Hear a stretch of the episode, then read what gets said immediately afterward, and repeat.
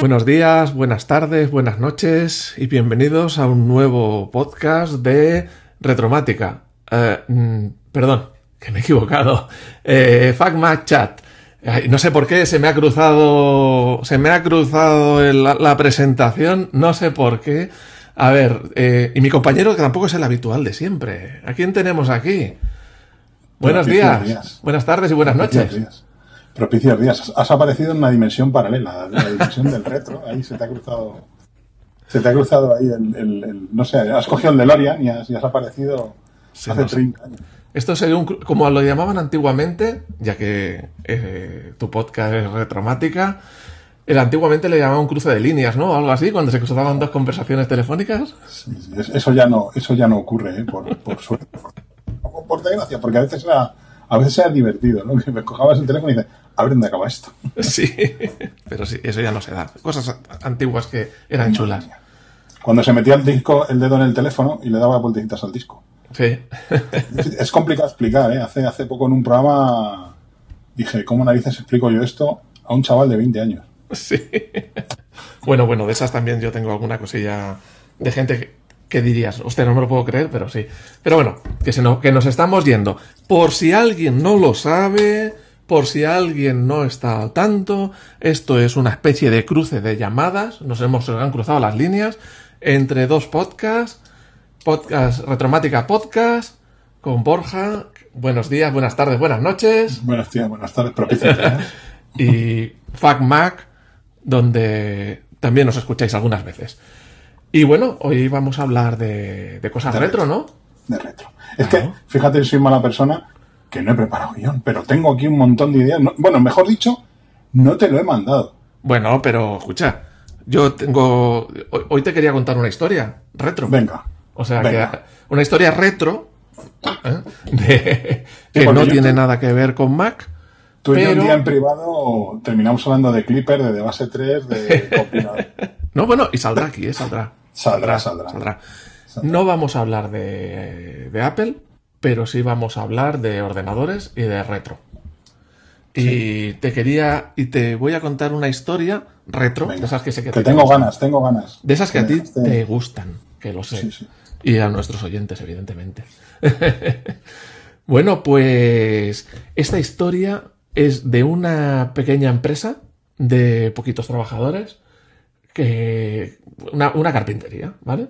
De pues eh, cuatro o cinco trabajadores que estaba, estamos en el año 95, 94, 95, más o menos por ahí, que ya había informática y había muchas cosas de estas, ¿no? Pues el tema de la parte mm, más de oficina, la parte, eh, como le diríamos, burocrática de la empresa, la llevaba un señor, eh, que, está vivo, ¿eh? está jubilado, pero está, llevaba pues de 50 y algo de años en aquel momento. Y bueno, vamos, que te hacías, tenía sus libritos de escritura a mano de las cuentas y todas esas cosas, y las factura con su máquina de escribir, que no muy, no muy lejos de esa fecha la llevó a un sitio especializado que hacían limpieza de máquinas de escribir, porque así limpiaban. Tú sabes que en las máquinas de escribir siempre quedaba una letra así como taponada, la letra E y tal, que queda manchaba Pues más. Fíjate, perdona que te interrumpa, fíjate las cosas. Pero eh, trabajé durante 10 años en una tienda de informática que era también concesionario de Olivetti. Pues Máquinas no. de escribir. Hombre, máquinas de escribir tenían que ser que engrasarlas. Limpiarlas y engrasarlas. Sí, pues además, bueno, yo me acuerdo que la típico que la letra E y algunas letras concretas que eran así como más cerraditas, quedaban como muy manchadas en la, en la escritura, ¿no? Pues ahí estaba el señor este haciendo, eh, pasando su papel de factura con papel de calca y segunda factura, tiqui, tiqui, tiqui, tiqui, para hacer las facturas de la empresa. No era mucha cosa, porque era una empresa pequeñita, pero bueno, ahí se estaban haciendo las cosas a mano. Y yo alguna vez le dije, porque yo en aquellos tiempos ya estaba cacharreando eh, con los temas de informática, hombre, pero podías tener un ordenador para hacer las cosas. Y dices, uy, uy, uy, ¿qué dices? No, es el señor que no había tocado un ordenador en su vida, ¿eh? vamos, eh, nunca jamás. Dice, no, no, ¿qué dices? Yo eso no lo sé usar, yo eso, vamos. Le tenía alergia, no sabía, no, ni, ni se atrevía a tocarlo con un palo. O sea, si lo ve así lejos, le da con un palo, y, pero vamos, ni hablar, ni hablar. Y bueno, eh, él estaba muy contento con su calculadora de rollito de papel, esa calculadora de rollito, con su máquina de escribir y tal. Y bueno, en una ocasión van a hacer unos trabajos a, un sitio que había sido una, una, que tenía una empresita y tal.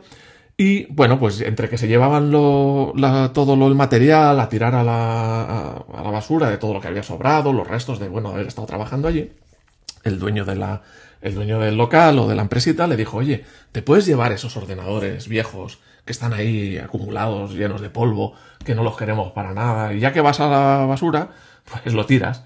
Y bueno, y entonces, mmm, allí que dice, eh, un familiar mío que trabajaba allí, y me aparece un día allí, pues en la carpintería esta, y dice, oye, mira, mira, mira lo que he traído. A ver si se puede hacer algo con esto. Bueno, pues allí tenías un, que yo no, yo no lo sabía en aquel entonces, el IBM PC, el primero, primero, el de 1981, que luego lo supe a posteriori, ¿eh? que no lo sabía. El IBM modelo 5150. Pues el modelo no lo llego a saber, pero la imagen, o sea, digamos, la carcasa y todo eso es la, es, es la del primero. Qué joya, qué joya. Pues ese ordenador, con su monitor de fósforo verde, que tenía dos, los dos eh, ajustes a la derecha, gordotes de, del brillo, el contraste, creo, y el brillo, y su teclado, que eso es una joya que todo el mundo busca. Teclado que como se te caiga en un pie, eh, tu pie puede acabar mal, porque son 5 kilos de teclado, 4 kilos de teclado. Y luego, pues había otro ordenador que ya, ya no era tan mítico, eh, pero era de la época. O sea, serían 80-86 los dos. Y también, pues, ese creo que tenía un, otro, otro monitor, pero bueno, uno funcionaba, el otro no y tal. Y entonces lo que yo estaba, yo cacharreaba con esas cosas en aquella época y dije, bueno, pues vamos a ver. Y sacando piezas de ambos, de si la controladora, el, uno tenía un disco duro, el otro tenía esta disquetera, el, entre los dos monté uno, con las piezas que funcionaban. Y claro, ¿cuál era la idea? Porque en aquellos tiempos, en el año 95, ya yo ya tenía un 386 que ya se estaba volviendo viejo, los 486 ya andaban por allí, no sé si los Pentiums empezaban y tal. ¿Y para qué eso en el año 95 o 96? Ya no me acuerdo exactamente el año.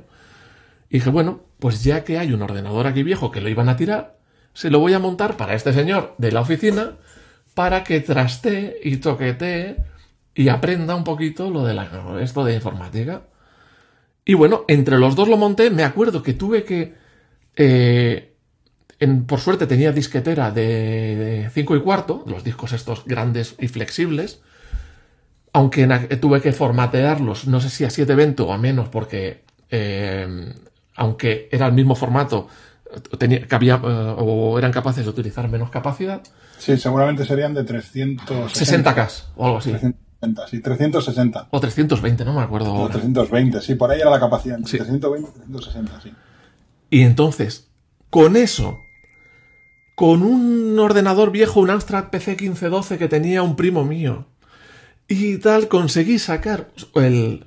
Bueno, el sistema operativo creo que fue MS2 o DR2, no me acuerdo, y conseguí unas aplicaciones que era eh, un paquete integrado, que no me acuerdo del nombre, pero era en modo 2. Y tenía hoja de cálculo, base de datos, eh, procesador de textos y yo creo que ya está. En aquellos tiempos no había presentaciones alerta, ni nadie que las quisiera. Alerta, alerta, viejuna. Otro término viejuno. Y retro. Paquete integrado. Paquete integrado. Eso ya, eso ya no es el Symfony, el Lotus Symfony, el Microsoft Works, el mismo Claris Works de Apple. Recordarás al principio de los tiempos de Apple, Claris. Otro, otro término viejuno. Le llamaban paquete integrado porque tenías hoja de cálculo, base de datos, eh, y procesador de textos y no sé si algo más, todo en el mismo software. Sí. Y podías insertar una hoja de cálculo dentro de un documento de texto, por ejemplo, que parecía una cosa de magia. En, en aquella época no se podía, era muy, era muy, difícil. Sí, sí, sí, sí, sí, sí. Sí, sí, la verdad es que además, claro, trabajabas en dos, que tenías que salir de una aplicación para abrir otra. Yo me acuerdo, estaba sí, claro. trabajando en WordPerfect, tenías que poner una imagen, te ibas a la aplicación de la imagen o hacías un dibujo, luego lo, lo, lo guardabas en un formato eh, un GIF o, el formato que fuese, PN, no, no me acuerdo ya, ibas al Word y lo insertabas, o sea, no era nada de aquí moverme entre ventanas ni nada de eso. Y, y bueno, total, se montó aquel ordenador conseguí software muy retro, pero lo básico para hacer cosas básicas, y lo tuve que montar. ojo, un disco duro, tenía un disco duro de 10 megas, MFM, que era un disco duro de los primeros que hubo, que era, ocupaba el ancho de una 5 y cuarto, bueno, como los de ahora, pero era doble altura. Era de Aquellos doble. en algunos equipos que no eran demasiado grandes o pesados, en algunas ocasiones tú arrancabas el ordenador, el disco duro empezaba a girar y tú notabas que la mesa temblaba. O sea, Sí. notabas las vibraciones de, la- de lectura y del giro del disco. Pues es- eran grandísimos. Eso te iba a decir. Cuando tú arrancabas, que además era eh, una palanquita grande en ese IBM original, Clac. clock, y empezabas a oír. que estabas conectando, yo no sé, lanzando un misil Sí, sí, sí. Pues Conectando había- el laboratorio del doctor Frankenstein, algo así. Claro, y hacías clonk. Creo que estaba el, el botón, creo, el botón de encendido estaba por detrás. Estaba de- detrás en un lateral, Sí, era rojo. sí, además. sí, rojo, Era, rojo. era rojo que parecía que, iba, que ibas a accionar aquello y iba a estallar Sí. el ordenador. Pues hacías clonk Sí. y empezaba. Y, y, el, y empezaba el disco duro a, a coger velocidad. Sí, señor. Pues, ¿qué pasaba? Que le instalé el sistema operativo, le instalé el paquete integrado, creo que en aquel momento, no sé si algo más, que no quiero adelantarme, pero que yo se quedaba muy pequeño de espacio, 10 megas, estamos hablando. Señores, 10 megas son tres fotos de las que hacemos hoy en día en un teléfono. Eso era todo el disco duro, todo el Claro, sistema. en, aquella época lo que el 99% de la información que almacenabas era texto. Era Sí. texto en, formato sí, de en formato de bases de datos y en formato de hojas de cálculo. Y hay que pensar que en 10 megas entra mucho texto. Uf. Bueno, pero el caso, muchas cosas, ¿eh? El caso es que yo me, me acojoné porque estaba muy lleno, muy lleno. Y digo, a la que empiece a hacer algo, aquí mm, vamos a tener un problema. ¿Y sabes lo que hice? Esto me lo has traído a la memoria en tu, uno de tus últimos podcasts. Tú échame la culpa de todo, no te preocupes. Le doblé el disco duro, lo que se le llamaba en- entonces doblar el disco duro, que era meterle el drive space, porque ya no era doble space, era drive space en aquella Drive época. space. Y le dupliqué el disco duro de 10 megas a 20 megas. Bueno, bueno, yo no sé si incluso iba más rápido.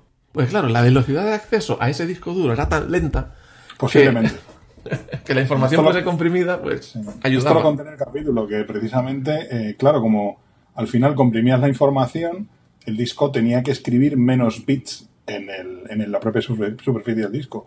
Eran tan lentos que realmente al ordenador le daba tiempo a calcular la compresión antes de que el disco tuviera, hubiera terminado de escribir, con lo cual eh, acelerabas. Luego eso, curiosamente, se invirtió. Sí, Claro. sí, claro, claro. Pero es que yo me acuerdo, claro, aquello era cosa de magia, claro, lo de duplicar el disco. pero tú cuando empezabas a trabajar, eh, oías la, la aguja cómo se movía del disco. Hacía cloc, cloc, cloc, cloc, cloc, cloc, cloc, cloc, cloc, cloc, cloc, cloc. Cuando guardaba, guardabas un archivo, hacía cloc, cloc, cloc, cloc, cloc. Hoy en cloc. día, niños, si oís un disco hacer clock, clock, clock, clock, cambiar ese disco. cambiar ese disco duro porque hay un problema ahí. ¿eh? Bueno, pues se instaló ese disco duro, se dobló. Aquello tenía su monitor de fósforo verde, sus 640K. eh, ya era. Ya no Era era una cosa 512, seria. lo habían ampliado a 640. Con sus, con sus pastillitas, sus cucarachas en su placa base. Sí, sí, sí, nada sí. de memoria. El IBM PC original eran chips en zócalos. O sea, Pues aquello lo instalé, le lo doblé, le puse el, el paquete integrado y ojo, funcionaba sin problema, ¿eh? Y además, aquel señor también era mu- muy, lento porque estaba aprendiendo, o sea que no necesitaba más velocidad porque ya iba el ordenador a su ritmo, era cada uno al ritmo del otro. Bueno, si tú supieras la primera experiencia así, para hacer una ventana de aluminio, tenían unas hojas, eh, unos un- del fabricante, con un montón de fórmulas para, en función del tamaño, del ancho y del alto, pues había unas barras arriba que metía tanto, otra vertical, otra. Y a lo, a lo mejor eran 40 piezas, ¿vale? Y, cada, y entonces se tenían que cortar todas las piezas distintas a diferentes medidas. Claro, ¿tú sabes cómo hacían eso? Pues se ponía él y, el, y otra persona con una hoja de papel y iban haciendo las fórmulas a mano. Y digo, bueno, pero si eso se puede hacer. Cogí aquella hoja de cálculo del paquete integrado del año de... que aquello sería de los años 81-82, aunque estamos en el 95, el software era de aquella época. posiblemente. Lo... Le fui metiendo las fórmulas que me iban diciendo. Arriba eh, dejé dos huequecitos, alto y ancho. Y vamos, Eso era para un modelo, porque luego hicieron muchos más, pero para un modelo. Claro, luego, cuando vieron aquello de pones el ancho y pones el alto y automáticamente tienes las 30 o 40 piezas ya con todas sus medidas calculadas, nos parece ahora una gilipollez. Pero es que era un ahorro de tiempo espectacular. Claro, hay que pensar que comentabas mediados de los 90, incluso años 2000, eh, finales de los 80, pasábamos de un mundo meramente analógico, donde todavía hay que apuntar en una libreta, a un mundo digital, o que se empezaba a digitalizar. Tú fíjate, llevar un registro, lo más sencillo que era un registro de clientes, que era lo básico que todo el mundo hacía cuando estudiabas programación, lo primero que hacías es un programa de altas, bajas y modificaciones de un fichero. Sí, la base de datos. Una base de datos. Por defecto. Digamos, ¿Quién, no ha tenido, ¿quién, no ha tenido una base de datos de películas? De vídeos VHS. ¿Quién ha tenido una base de datos de cintas de cassette? Entonces, claro, era algo que te era tan sumamente sencillo, pero que a la vez te facilitaba tanto la vida. Claro, tú fíjate esto que te estaba diciendo. Con una máquina súper antigua, con un software súper antiguo, pero a lo mejor convertías una hora de trabajo o media hora de trabajo en unos segundos. Bueno, tú fíjate cómo fue la cosa, cómo evolucionó a futuro, que hasta entonces construían toda la ventana y cuando ya estaba la ventana construida, medían exactamente el hueco del cristal y se pedían los cristales, porque los cristales venían, son los cristales dobles, eh, venían de fábrica ya con su medida. Entonces, si te equivocabas, no se podían rectificar. Un cristal normal sí lo puedes recortar, pero un cristal doble, sellado, al, vacío, bueno, como, como, están hechos, no puedes rectificarlo.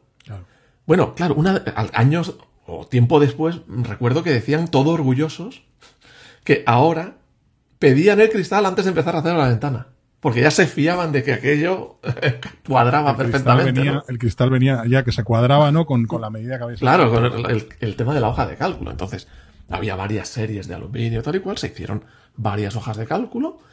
Y claro, aquello era, era magia. Entrabas en un momento, ponías dos cifras y salían 30 materiales. Bueno, claro, aquello se complementó con una impresora vieja que tenía yo, una... Ya, esto ya es muy friki, si te sabes el modelo ya flipo una eh, Panasonic KXP 1180. Una impresora matricial. de Matricial. Matricial, por supuesto. Matricial, matricial. Bueno, no, no, me desviaré mucho, pero esa me la había comprado para un Amstrad CPC 464 mío. Panasonic, Oki, eh, Epson, eran, eran Star, las impresoras Star, eran grandes marcas de impresoras matriciales de finales de los 80 y principios de los 90. Que una impresora era un objeto tremendamente caro. Sí, sí, era caro, sí. Eh, me acuerdo las primeras impresoras de Inkjet que llegaron, las, las de Jet 500, que esas máquinas eran, estamos hablando de mediados de los 90, 80.000 pesetas. pero claro. De la época que eran 400 euros de hoy en día, más o menos, 400, 500 euros. Claro, pero tú, yo me acuerdo de ver las primeras impresiones así, creo que era de una Canon BJ200 o algo así, que eran de inyección, y decías, ¡oh, qué letra, qué calidad! Mejor que una láser, decías, mejor que una láser. Claro, estabas comparando con la de agujas, ¿no? Pero bueno, en aquel momento, impresora vieja también, pongo la impresora de agujas allí, y claro, de golpe y porrazo tenías todas aquellas medidas ya apuntadas en una hoja de papel. Claro, aquello era... Papel pautado de aquel que había, ¿te acuerdas? Que tenía líneas eh, azules y blancas. Sí, sí, sí, papel de... Sí, del que tenía los agujeritos por los lados. Los agujeritos que venían en una caja plegado, como un... iba saliendo. Sí, sí, sí, correcto. Sí, sí, sí. sí. Mm, em, pues Claro, aquello ya fue una revolución. ¿Cuál fue el siguiente paso cuando empieza a usar estos temas? La factura. Claro, oye. Emitir facturas. Que no simplemente se trata de que lo escribes más fácil en un papel. Es que el artículo ya lo tienes precargado si quieres. Y el precio ya lo tienes precargado, no lo tienes que ir a buscar. Son esas cosas que nos parecen tan tontas, ya las teníamos en los programas de facturación de la, de la época. Factura Plus, creo que fue el que se puso en aquel momento. Factura Plus en modo texto, ¿vale? Y claro, cuando empieza ya a, hacer esto, a probarlo de las facturas, claro, aquello ya era ciencia ficción. Pues estuvo ese ordenador trabajando algunos añitos y no dio ni un problema. Perfecto, perfecto. O sea, eh, para ser un 8086 con, con su poca memoria, eh, con, su disco duro MFM de 10 megas doblado, jamás dio problemas. Pero claro, y ahí fue entrándole el gusanillo. De esto de la informática mola. Esto de la informática. Estaba, estaba perdido ya. Claro, claro, claro, claro. Ya. Y entonces tocó el eh, ya comprar un PC.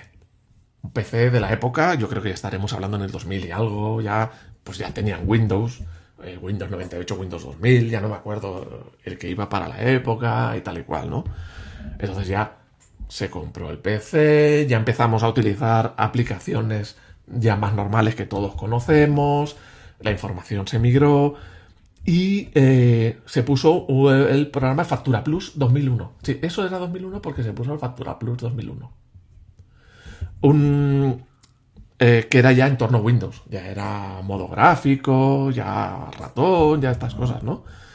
Eh, monitor en color, monitor Philips de tubo, claro, tubo grandote que, que, se tenía que poner de lado en la mesa, pues si no lo cabía. si no, no entraba, efectivamente. Sí. Esa imagen de la, del ordenador en una esquina Sí. no era porque quedaba mejor, ¿no? Es que no cabía el monitor de tubo. Efectivamente, Sí, el culo del monitor no entraba en- entre la pared y. Claro, claro, el, el monitor en una esquina. Dos alta- eh, los altavoces que tenían que iban por fuera. Por supuesto, porque era un ordenador multimedia. Claro, tenían los Otra palabra altavoces. viejuna de la época. Sí. Bueno, yo me acuerdo de la, época la época en que se puso de moda el término de ordenador multimedia. Y era porque tenía sonido. Sí, sí, total, total. Porque tenía sonido y, los ya lo más lujoso era que tuvieran una unidad de CD-ROM para poder reproducir CDs de música y muchas otras cosas. Y este creo que trajo unidad de CD-ROM. Sí, porque ya estamos hablando del 2000. Sí, ya. O sea que ya... Era lo, lo habitual, sí. Bueno, ¿qué nos encontramos? Nos encontramos que cuando configuras aquello, configuras el Factura Plus, que ahora era el programa un poquito estrella, bueno, que la- las hojas de cálculo se migraron sin ningún problema a usarlas en Excel, eh, los documentos de texto se, hacía- se podían hacer en Word sin ningún problema. ¿Y mm, ¿qué, nos encontramos con el Factura Plus? Cuando lo enchufábamos a aquella impresora, ya no estaba preparado para una impresora de agujas para enviar texto plano a la impresora, sino que intentaba enviar el texto eh, to- eh, true type, o sea, la forma del- el- de la no- letra. no- claro, no utilizaba las fuentes internas de la impresora, que se Exactamente. imprimía mucho más fácil, sino que imprimía el texto como si fueran gráficos. Como si fuera una imagen. Sí, y claro, sí, correcto. en una impresora de agujas, aquello era morirte. Porque empezaba. No, y De solo hecho- estabas de hecho- en la cabecera. O sea. No, no sé, por cierto, que no sé, no sé en qué, en qué eh, rango de edad te estás moviendo tú, si más o menos eres de mi edad o no. Yo ahora mismo tengo 46 para Pues sí, 47. pues sí, del mismo rango. Y recordarás que las impresoras láser se vendían cartuchos con fuentes. O sea, No. las, las impresoras láser, pues yo los, yo los he llegado a vender y a instalar. O sea, en la láser pasaba igual. Eh, cuando tenías que generar una página de texto, puro y duro, texto de un procesador de textos, y la impresora láser no tenía el tipo, el tipo de letra que ibas a imprimir, claro, la láser generaba ese documento como un gráfico. ¿Qué le pasaba a las láser? Que como tienen que generar la página completa, Sí. porque tienen que generar una imagen de la, de la, de la página para imprimirla. Si tú no tienes fuentes, pues a veces la impresora se quedaba sin memoria. Entonces, Claro. páginas con mucho texto o con texto muy complejo, no la imprimías. Entonces, HP te vendía unos cartuchos, como los cartuchos de la Super Nintendo, los cartuchos de la Mega Drive y todo esto, que tú lo enchufabas en la parte trasera de la impresora y le añadías X fuentes nuevas.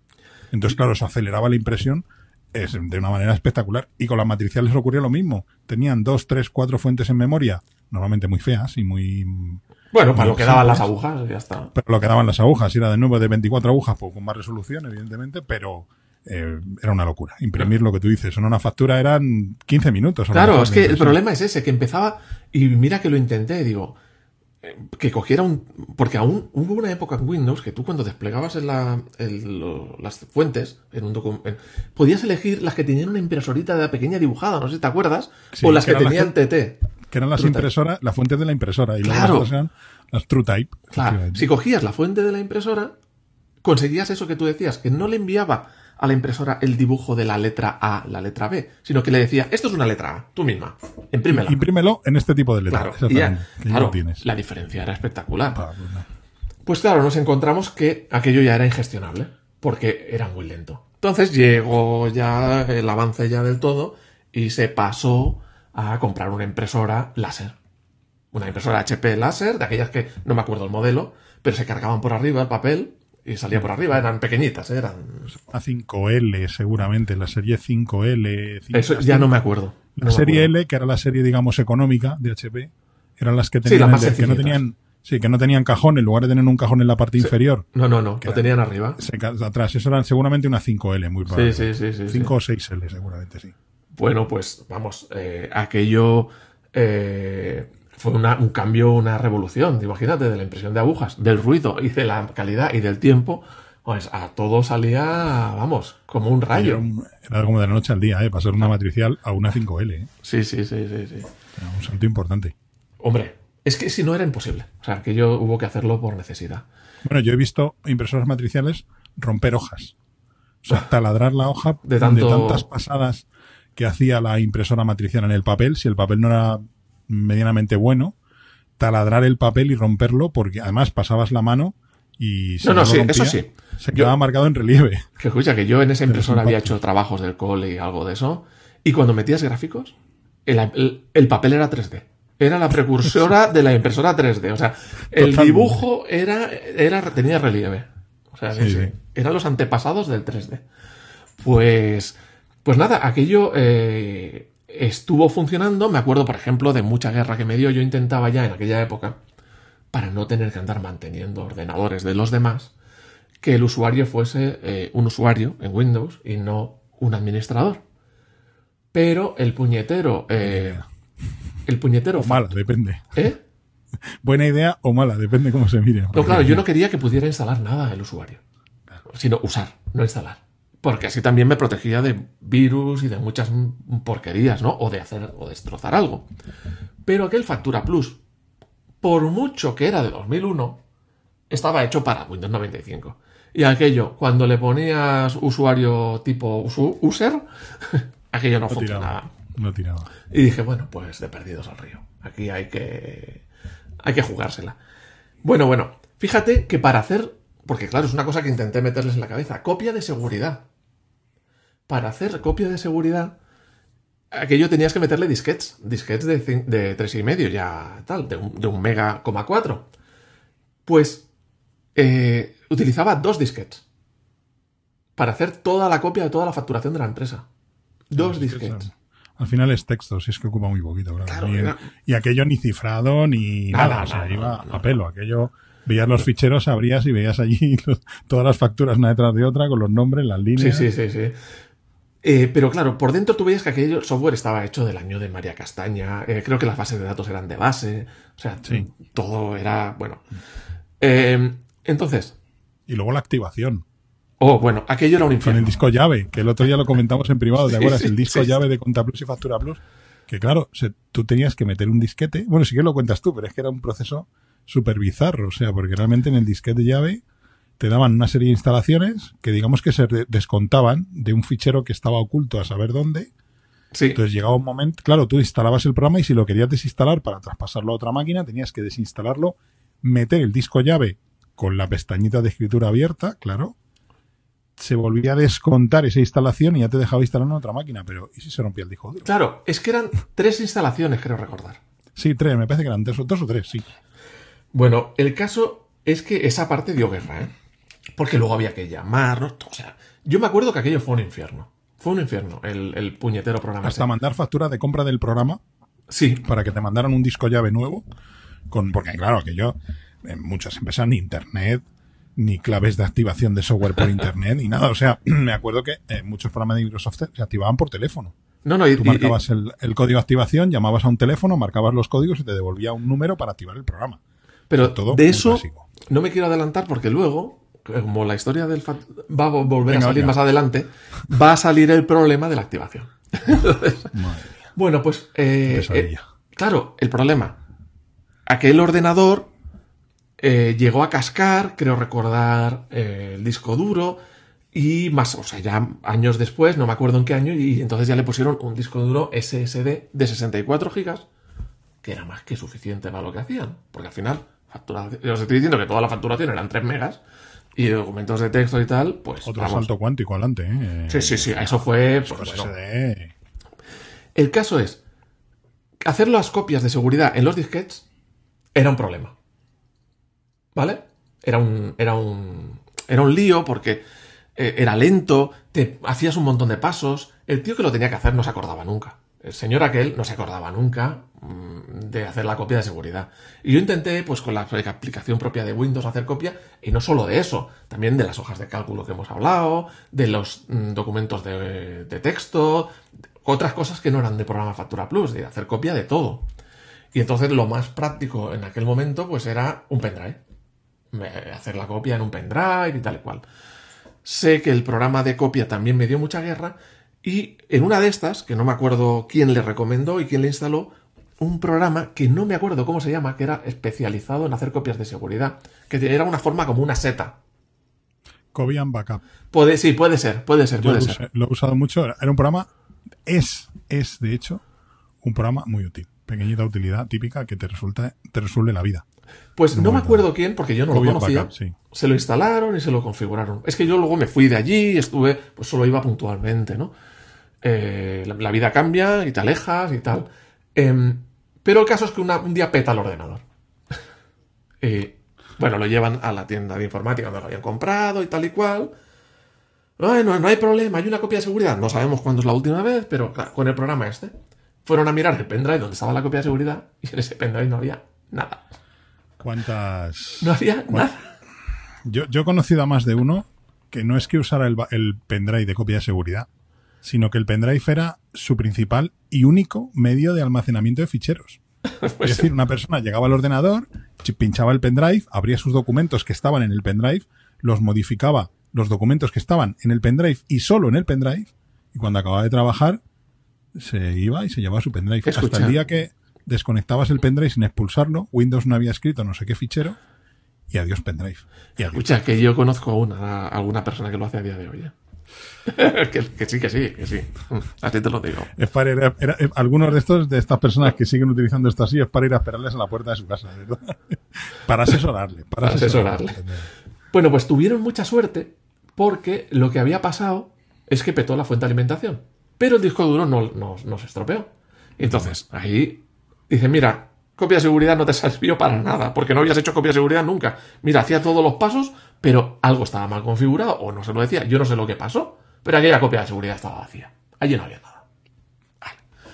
Entonces, eh, por suerte no perdieron la información y, volvieron a... O sea, cambiaron la fuente de alimentación y aquello volvió a funcionar. claro, que tú tampoco eres un profesional me refiero en el sentido de que tú les cobrabas por todo esto. No, no, no, no, no, no, era familiar. O sea, que, es mucho peor. Era familiar. Porque es el amigo informático o el primo informático o el hermano informático o lo que sea. Y poner lo que sea informático, que es mucho peor. Sí. Porque te llaman a cualquier hora de cualquier día de la semana. No pasa nada, no hay problema. No, no, y yo luego, o sea, yo con el tiempo, en 2005 me fui y me, vine a Madrid y tal, porque esto, esto era en Barcelona, ¿no? Y claro, ya los contactos eran mucho más. Yo iba, pues, pues que tengo allí familia, iba pues de vez en cuando y tal. Pero el día a día no, lo sufría, por, por suerte. Bueno, luego TeamViewer y solventar alguna cosa por TeamViewer y ya está. Pero eh, en el, cuando iba de vez en cuando, pues sí me preocupaba un poquito de que aquello estuviese un poquito en marcha. Y claro, había pasado por allí algún espabiladillo que había instalado no sé qué, había pasado por allí, bueno, había un poquito, un poquito de basura y tal. Pero, bueno, seguía funcionando. Con el fondo de pantalla horrible, lleno de iconos por todos los lados y de cosas. No puedo con esos escritorios, ¿eh? Sí, sí, sí, pues a reventar con su monitor de tubo, que ha durado hasta hace muy poquito. Monitor de tubo eh, pues aquello estaba. Aquello para. Dentro de la situación tan precaria, se llegó a instalar Windows 7. Eh, fíjate. Eh, ahora no se llegó a poner Windows 7. un Pentium, un Dual Pentium, Pentium con dos núcleos. no me acuerdo el modelo, con 2 GB de RAM. Pero bueno, aquello siguió funcionando. El Office. Tuve una versión del parche del ojo ¿Vale? Empezó a dar guerra. Empezó a dar guerra, que salía con sus. Eh, no sé si te acuerdas que hubo una época que ponía la cabecera en rojo, el no sé qué en rojo, como diciendo, oye, que no lo has activado y tal. Que, no tienes licencia. Claro. Y yo digo, mira, esta es una oportunidad muy buena para ir sacándolos del mal. Y le instalé el LibreOffice. Y o sea, al final son documentos, son hojas de cálculo y documentos de texto normal y Si al corriente. final, si al final es una empresa pequeña que no, Sí. que no es un- una empresa grande que dices tengo que tener contacto con otros departamentos o, y al final un Word te lo va a abrir, un Excel te lo va a abrir o tal. Es, una- Sí, es sí, una sí. solución. Oye, pues la migración a LibreOffice fue muy buena, o sea, muy sencilla, ni una queja. Le dije, mira, aquí tienes lo mismo. Claro, he, co- he convertido también a alguien porque pensad, eh, los que nos estéis escuchando, que ahora, digamos que el software es mucho más accesible. Porque tú ahora dices, bueno, pago 69 euros al año, me parece que cuesta la licencia básica de Microsoft, y te dan un Office para cinco ordenadores y un Tera en la nube. Pero es No, que pero entonces, antes costaba una pasta. claro, comprar un paquete Office, yo recuerdo haber dado presupuestos no hace muchos años, te estoy hablando de hace, bueno, sí, unos cuantos, 15 años más o menos, el paquete Office, que era una caja con un CD-ROM, un DVD y manuales, y eran 400, 500 euros. Sí, sí, sí, sí, sí. O sea, era, era una pasta. Mucho dinero, claro, mucho dinero. Y sin embargo, otro software era mucho más barato porque quizás era porque era producción nacional. El Factura Plus, me acuerdo, aquel costó Sí. 12.000 pesetas. Sí, costaba muy poquito. Yo me 12.000 acuerdo, pesetas. me acuerdo ofertas de Conta Plus y Factura Plus por 9.900 cada programa. Sí, estamos hablando de 60 euros para los Sí, que 60 no euros, 70 más o euros. O sea que eso era razonable. Sí, sí, sí, sí. sí, estaba- Y por eso, se- eso estaba pagado, ¿no? Bueno, pues se hizo la migración a, a OpenOffice, no, a, LibreOffice, LibreOffice. y le dejé el, el viejo, porque digo, el Office va a reventar en cualquier momento, va a dejar de funcionar, pero mira, lo dejo ahí por si eh, cualquier cosa que yo no tenga prevista y no, pues se pueden apañar. Pero ya luego, en un viaje posterior, ya lo, lo quité del todo y dije una cosa menos. Pero mi siguiente grano en el mm, culo era el, el, fact- el- el Factura Plus. Porque acuérdate que no lo podía, si había si el, que el disco duro petaba o algo petaba, iba a tener muchos problemas para instalarlo en otro sitio. Sí. Eh, no me dejaba utilizarlo como modo usuario. Eh, no podía, o sea, digamos, no podía, porque lo probé en, en instalaciones virtuales en mi casa, poner un Windows 10. O sea, estaba atado por culpa de ese Factura Plus al pasado. Eso ha pasado en muchísimas empresas con muchos programas de software que dices, sigo atado a esta gente y, y además ha provocado que empresas, por ejemplo, con pocos escrúpulos, te pidan auténticas barbaridades de dinero por actualizar un programa sencillamente porque tus datos están cautivos. Sí. Es decir, si no compras la nueva versión de factura lo que sea o de Sí, sí, lo que sí, sea, sí, sí, sí. eh, tus datos están cautivos en un formato que no puedes recuperar de ninguna manera y no puedes acceder a con tu contabilidad. Y eso ha sido una práctica y por desgracia sigue siendo una práctica relativamente frecuente. No, pues claro, ese era el problema. Estaba todo aquel, aquel ordenador viejo, con su disco viejo, con su configuración que no me gustaba. Y todo estaba atado a ese Factura Plus, que si un día petaba, no si me compro un ordenador nuevo ya no le puedo poner Windows 7. Y no podía instalar ese Factura Plus. Entonces dices, bueno, pues nos actualizamos el Factura Plus. Ya, cuando se plantea esto, ya es la época en que eran en la nube. Que era, eh, que era pago eh, eh, recurrente, o sea, digamos, Sí, eh, eso suscripción. Eso fue cuando SP Software, que eran los editores de Conta Plus y Factura Plus, se convirtió en Sage, Sí, que sigue siendo Sage hoy en día. Lo compró una, bueno, no que se convirtió, lo compró directamente Sage. Sí, sí, a- sí, sí. a ese Y ahora pasaba a ser, eh, pues creo que estábamos hablando de 10 euros al mes o algo así. Fijaos, lo que antes pagabas para toda la vida, ahora te duraba un año. El mismo Bueno, importe es- que antes pagabas para toda la vida, ahora te duraba un año. modelo de suscripción que todos sabemos que en algunas cosas está muy bien, pero para otras mm, no tanto. No, pero sí, fíjate, el software que estaban usando, el Factor, le funcionaba sin ningún problema. O sea, mientras aquello no petase, hacía su trabajo perfectamente. Cu- Cubría perfectamente las necesidades de la empresa. Y, pero claro, era una situación precaria, porque ya dices, a ese ordenador, en el momento que pete, te compras uno nuevo, ya no le puedes meter Windows 7. Tienes que meter Windows 10. Eh, no, te va a no vas a poder poner este software. O sea, es- es yo me quería cadena. deshacer de eso. Al final es toda una cadena que está todo Sí. interrelacionada y dices, si rompo un eslabón de la cadena, se rompe todo. Claro. Y entonces dijo, bueno, pues vamos a- al, al modelo al de pago, ya está. Digo, oye, pues tenéis que pagar y tal y cual. La empresa además fue menguando porque se iban jubilando y ya no entraban nada más gente. La cosa iba como, como está yendo toda la economía en este país, pues a poco, ir a menos. Y el, el caso es que no había manera de migrar las facturas desde el Factura Plus este hasta el- la versión actual. Pero es que hablabas con los mismos de Sage y ni ellos te daban una solución. Porque no era, no, había- no era posible es- ese salto. Tenías que conseguir todas las versiones intermedias e ir instalándolas todas y ir Sí, sí, migrando. sí, es- yo de aquello me acuerdo, sí, es- era una locura, me acuerdo que, que, de hecho, hasta hace un par de años, fíjate que tenía aquí en un cajón de la mesa del despacho de mi casa, apareció un CD de Factura Plus. Y tenía, bueno, un CD no, una caja con cuatro o cinco CDs. El problema era ese. Tú ibas actualizando Factura Plus, que luego llegaron un momento en el que se lanzaban uno cada año. Porque, Sí, claro, yo creo que norma- 2002, 2003. Sí, la normativa contable se iba actualizando, Sí, sí, el plan general contable, el PGC, que muchos contables conocerán, todos deberían conocerlo, evidentemente. El PGC se actualizaba todos los años o cada cierto tiempo.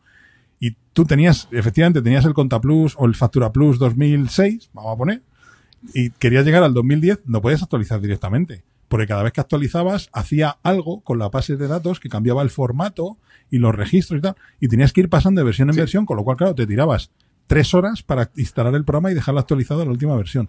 Todo esto con soporte físico, ¿eh? esto de internet, actualizar Sí, el sí, parche, sí, a- ayuda acerca de mm, verificar actualizaciones, esto era una cosa de ciencia ficción, era a base de disquetes o de CDs.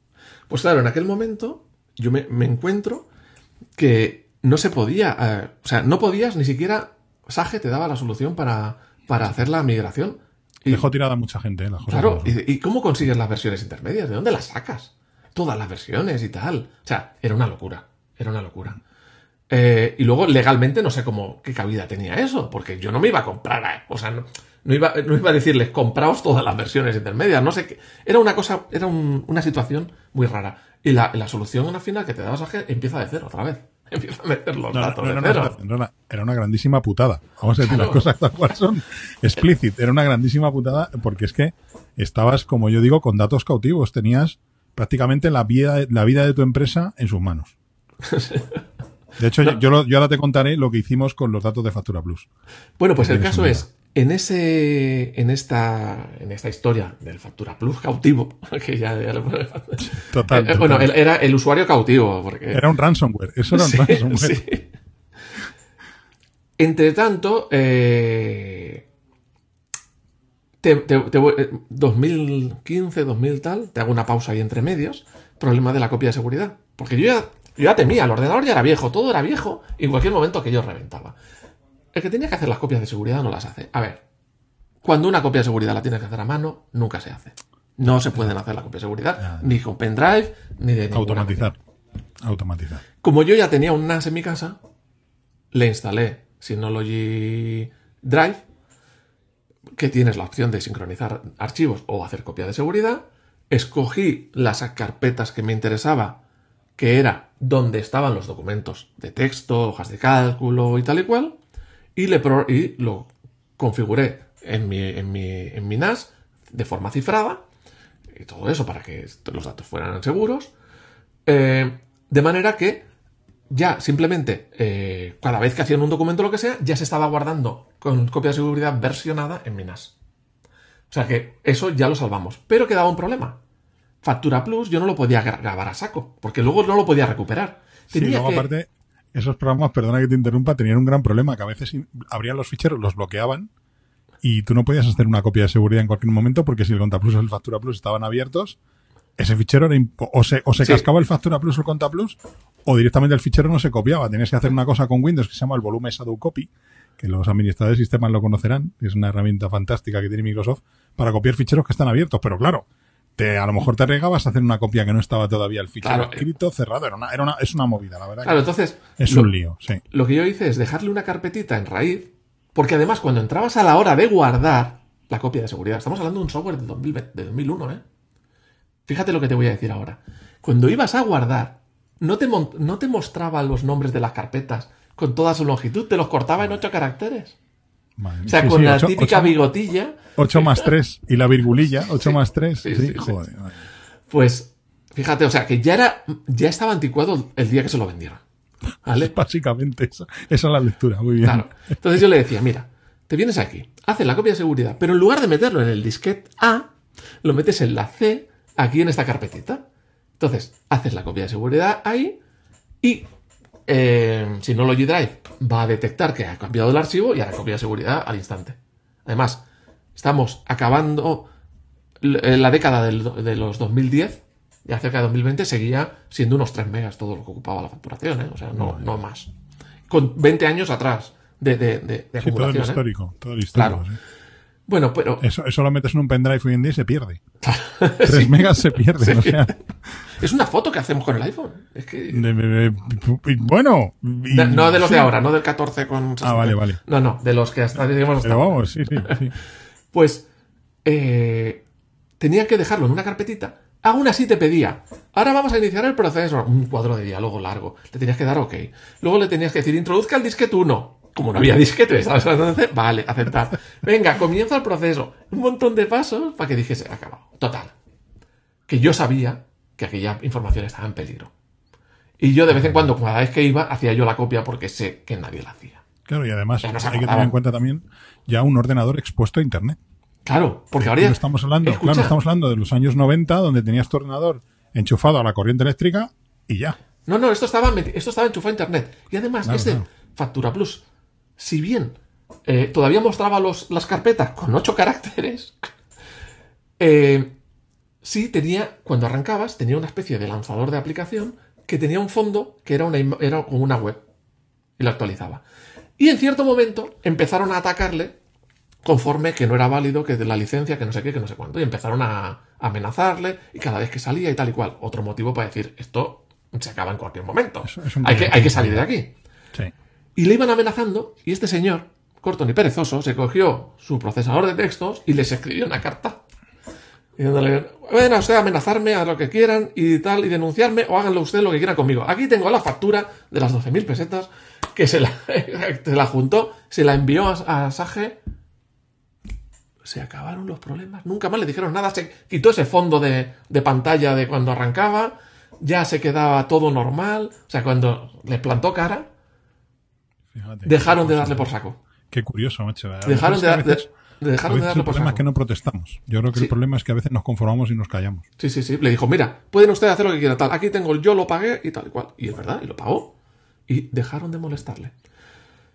Bueno, pues entre, entre tanto, eh, el- el tiempo sigue pasando, aquello va funcionando, las copias de seguridad de la parte de facturación, cuando se, van hicieran, haciendo, se el haciendo resto, más o menos. el resto sí, porque como yo le puse el Synology Drive que yo iba haciendo solo, eso estaba seguro.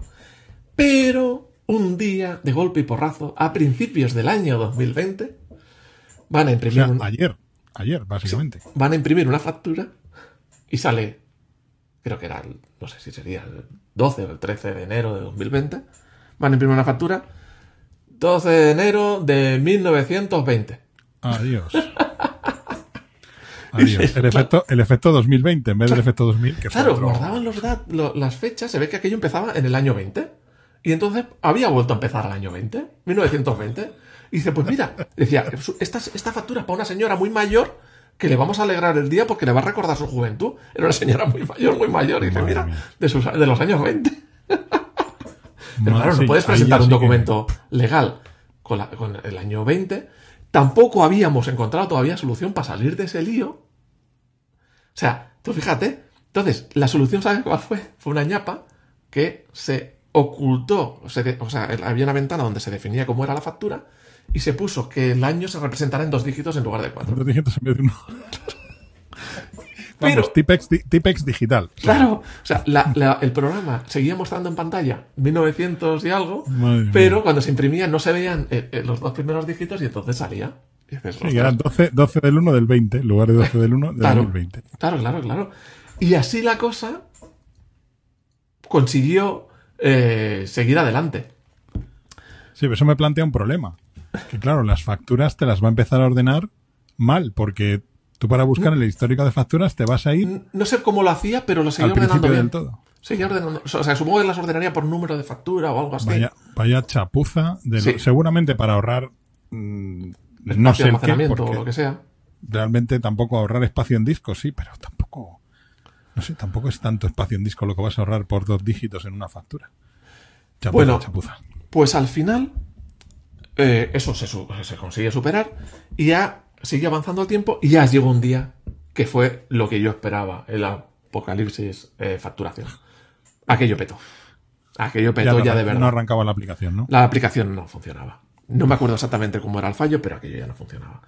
Y pues me metí con TeamViewer, intentar solucionarlo. Nada, aquello ya no iba de ninguna manera. Y dices, bueno, mm, siempre queda, ya lo último, volver a instalar. Pero claro, ¿y los datos qué? Vete a saber la última copia de seguridad.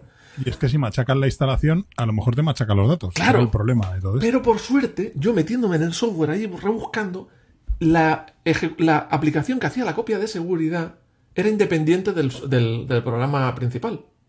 Entonces, conseguí ejecutarla, me salía la interfaz y tal, pues haz copia de seguridad ahora.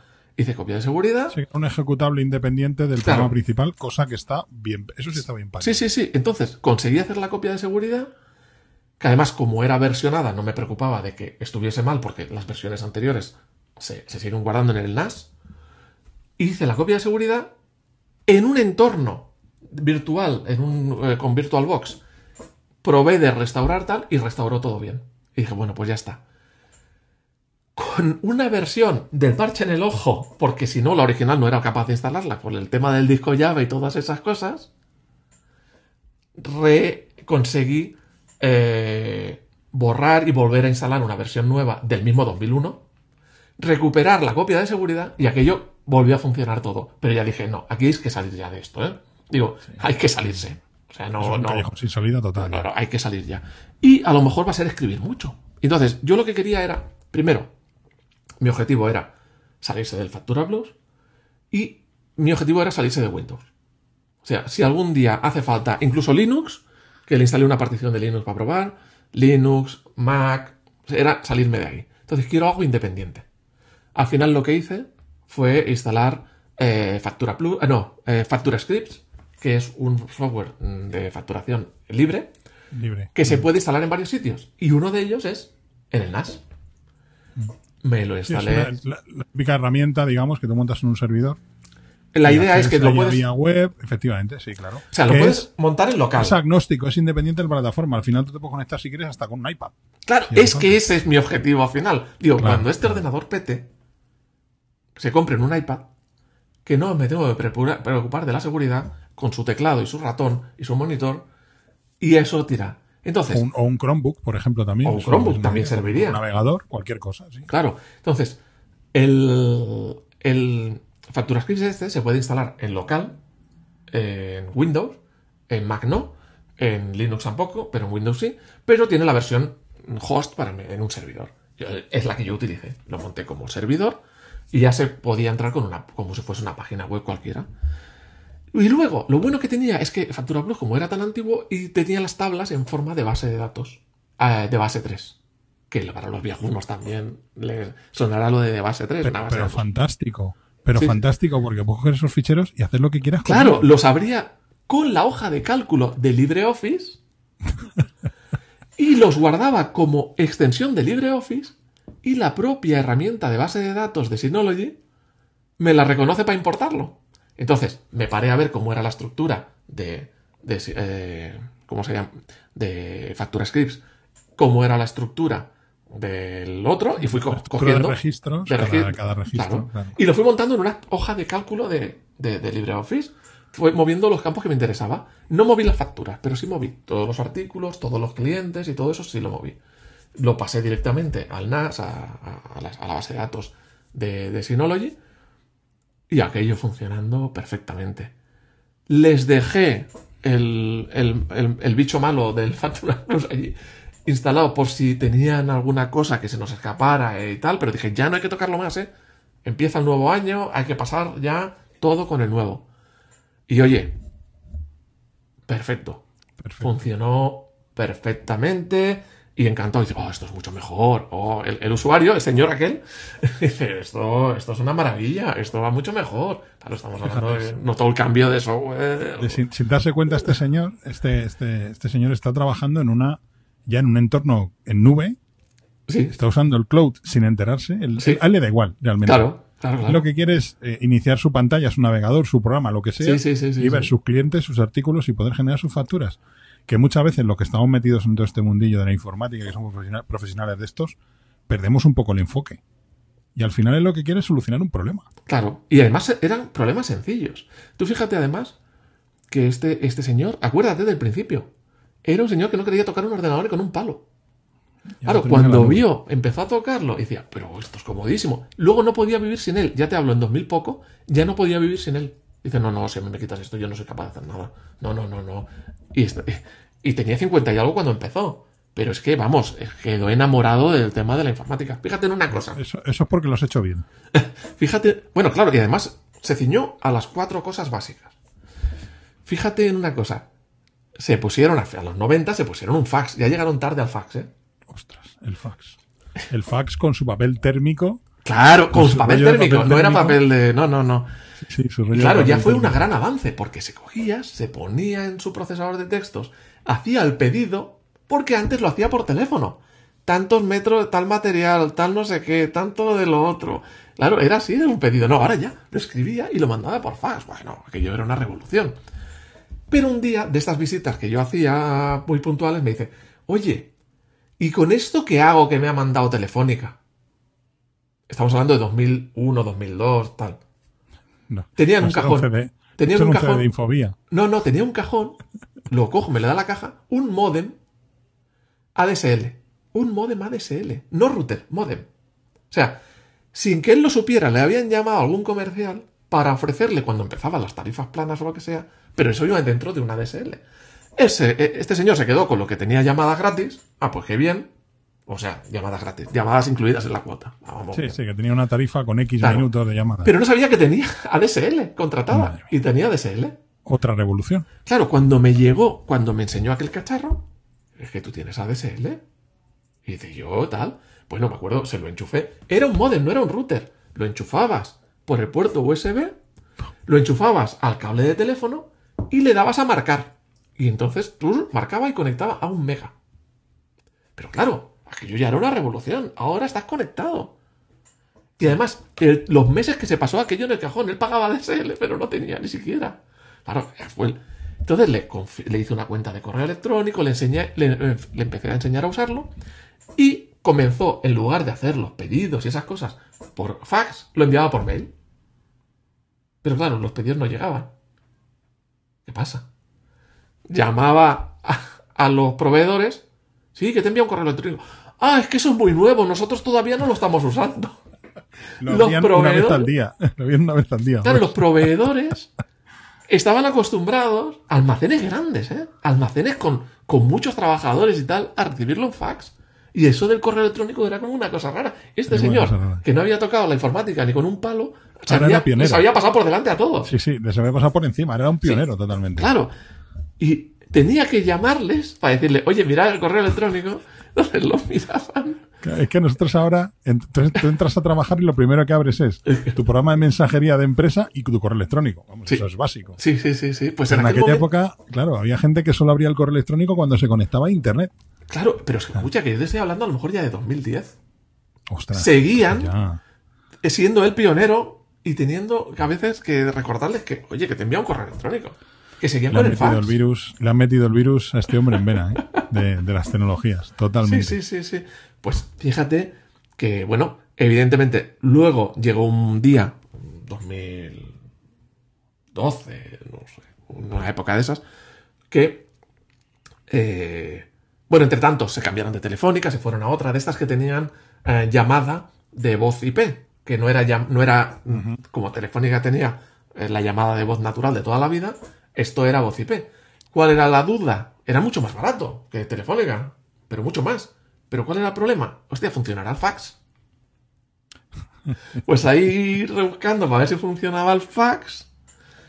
Y sí, funcionaba el fax. Sí, funcionaba el fax. sí. Pero es que luego no lo usaba. O sea, o sea toda esa ya, porque reparación el correo no electrónico ya dice, ¿para qué quiero el fax? Claro. Entonces, se, aquella, la impresora, la HP aquella que te dije, petó. Dice, aquella, dice, decían, aquella impresora era una maravilla. Les metían, le metemos hasta tablones ahí para imprimirlo. Porque aquello era, aguantaba de todo. Le metían sobres, le metían hojitas de papel pequeñas, le metían de todo. Se tragaba todo, sí. Sí, sí, funcionaba. Y, y entonces ya dijo, bueno, pues ya en la época de comprarse una multifunción, tener un escáner, además tiene fax, la de multifunción, tal, un HP de esta multifunción, y se compraron esa multifunción. Ahí tiramos cable para conectarle el fax y tal, pero al final el fax nunca lo utilizaron. Le enseñé yo cómo usarlo, pero nunca lo usaron. Ya con el correo al final es que generabas ya todo el documento, no tenías que pasar por ese paso de imprimir y enviar. Claro, claro, claro. Eh, es que no tenías. O sea, ya era. Ya estaba fuera de lugar en aquella época. El fax. Y sé que en muchos sectores se, se sigue utilizando mucho, ¿no? Se Pero. sigue usando, sí. sí. Oye, hice pruebas y funcionaba, ¿eh? Claro, yo incluso llegué a buscarle de estos servicios que había de fax eh, virtual, que en Sí, realidad. fax online, sí. Sí, que pagabas una cuota y tú enviabas mail, él lo convertía en un fax y cuando recibías un fax te lo mandaba un mail. Digo, es más barato. Pero al final el fax se murió y no, no, tenía, no tenía sentido eh, no enviar un mail. mm, Vamos. Y bueno, así quedó el tema, modernizándose. Ese ordenador sigue funcionando. Aunque yo ya estoy esperando el día que fenezca. Pero ya estoy preparado, por lo menos el día que fenezca, le puedo poner un iPad o le puedo poner cualquier cosita que no vaya a dar guerra, aunque poca guerra ha dado para lo. Cualquier, cualquier cosa que tenga un navegador al final. Claro, claro, claro. Un navegador, un procesador de texto, una hoja de cálculo, que al final eran las cosas básicas. Bueno, eh, eh, usado para muchas más cosas, ¿no? Pero al final casi todo es navegador. eh, Claro, ya habrá wifi allí en, en la empresa. Claro, o sea, sí, sí, sí, sí. Bueno, ahí ya te, si quieres te digo, te cuento una historia viejuna. Se colocó, porque el cable que venía de la DSL venía cruzando toda la empresa por un, por un cable de esos de teléfono del año de María Castaña, que claro, cuando es un teléfono de voz, que estaba empalmado en algún cacho a mano con los dedos, eh, o sea, con dos vueltecitas y tal. Y lo que hicimos era el cable, la- el router al inicio a la entrada de la empresa y luego cable de red hasta llegar a la oficina. A la Claro. oficina. Cable de 100 megas, ¿eh? No de 1000 megas, de 100 megas. Y entonces, al llegar a la oficina, que era en la otra punta, le puse un router mío viejo de Vodafone que no utilizaba, configurado a modo de repetidor. Bueno, de repetidor, de punto de acceso. De punto de acceso. Claro, entonces había un punto de acceso en una punta, otro punto de acceso en la otra, y ya se podían conectar en un sitio o en el otro, pero ese ordenador sigue siendo por cable. ¿eh? Y esa impresora sigue yendo por cable. O sea, Sí, mejor, mejor. sí, sí. No, no, sí, pues no tienes wifi. No más que nada. No es, que, Sí, no es- no es por el- prácticamente, no es que, que mejores, Tienes no, que no, es que. Pues oye, sigue funcionando perfectamente con su cable de 100 megas, más viejo que María Castaña. Es más, te voy a decir una cosa. Cuando fue a comprar el cable a la ferretería, se lo. Creo que se lo. No sé si lo regalaron o le dieron todo lo que había ya, llévatelo todo, porque ya no lo podían vender a nadie. El cable tan antiguo, ¿no? El cable sí, de categoría 3 será. No me acuerdo cuál era, pero oye, 100 ahí está. sí, categoría 3. Pero ahí está funcionando perfectamente, Sí, sin ningún claro. problema. Hasta, hasta el día que querréis meter ahí Gigalan y entonces ya pues habrá que cambiar ese cableado por un cableado. Claro, claro, pero de momento es que no hace falta más. El router Sí. ese de, de Vodafone viejo es un router de eh, Wi-Fi B. Sí, es el Wi-Fi, Wi-Fi 2.4. Eh, de pero 54, 54 megas. 54 megas. Sí, no más, pero es igual. Es un entorno además así mm, aislado un poquito porque no está en medio de un bloque de viviendas, con lo que hay pocas interferencias de vecinos y tal y cual. Pues o sea que, eh, vamos. eh, y, y ese, y ese Has cacharro- inventado, has- inventaste la red mesh. Sí, Porque pero no era montaste ¿eh? No era mesh. Había... El problema era que a veces cambiaban de sitio y no... Y se quedaba quedaba conectado con la al, antigua. claro. al router y no conectaba con la SSID del nuevo, sí. Pero bueno, oye, para el, momen- para el momento ya era un gran avance, ¿eh? Era un gran avance, sí, claro. Sí, sí, sí, oye. Que habíamos empezado con la máquina de escribir Sí, eh, y el libro de cuentas, el libro mayor y el libro menor. sí, sí, sí. Y bueno, ya te digo, a los pocos años, estoy hablando. Y el disco duro doblado, ¿eh? El diario, mejor dicho, he dicho libro mayor y el libro menor, que algún contable acaba de fallecer ahora mismo escuchando el libro mayor y el libro diario. Vaya, el libro mayor y menor. Venga, se nota que no soy contable, ¿no? A mí esa parte nunca... Hemos hablado de Factura Plus, pero no hemos hablado de Conta Plus, porque No, esa no, parte no. nunca la toqué. Me obligaron, me, me obligaron a estudiar contabilidad en formación profesional y, y, y saqué sobresaliente, pero es que lo odiaba. Me parecía tremendamente aburrido. Ahora, Cuando tienes que echar mano de un contable lo necesitas muy urgentemente, pero Ya, no ya, me gusta, ya, no me gusta. Perdonar, perdonar todos los contables. A ver, es que siempre que quieres representar una escena de alguien Chris, representas al contable. Igual que si quieres representar un friki, pones un informático. Pues también, también, también. un tipo raro, este es informático, seguro. Pues, pues ahí está el, el- el- el ordenador viejo con Windows 7, eh, eh, pe- esperando a que pete en cualquier momento y ya se pueda hacer la migración.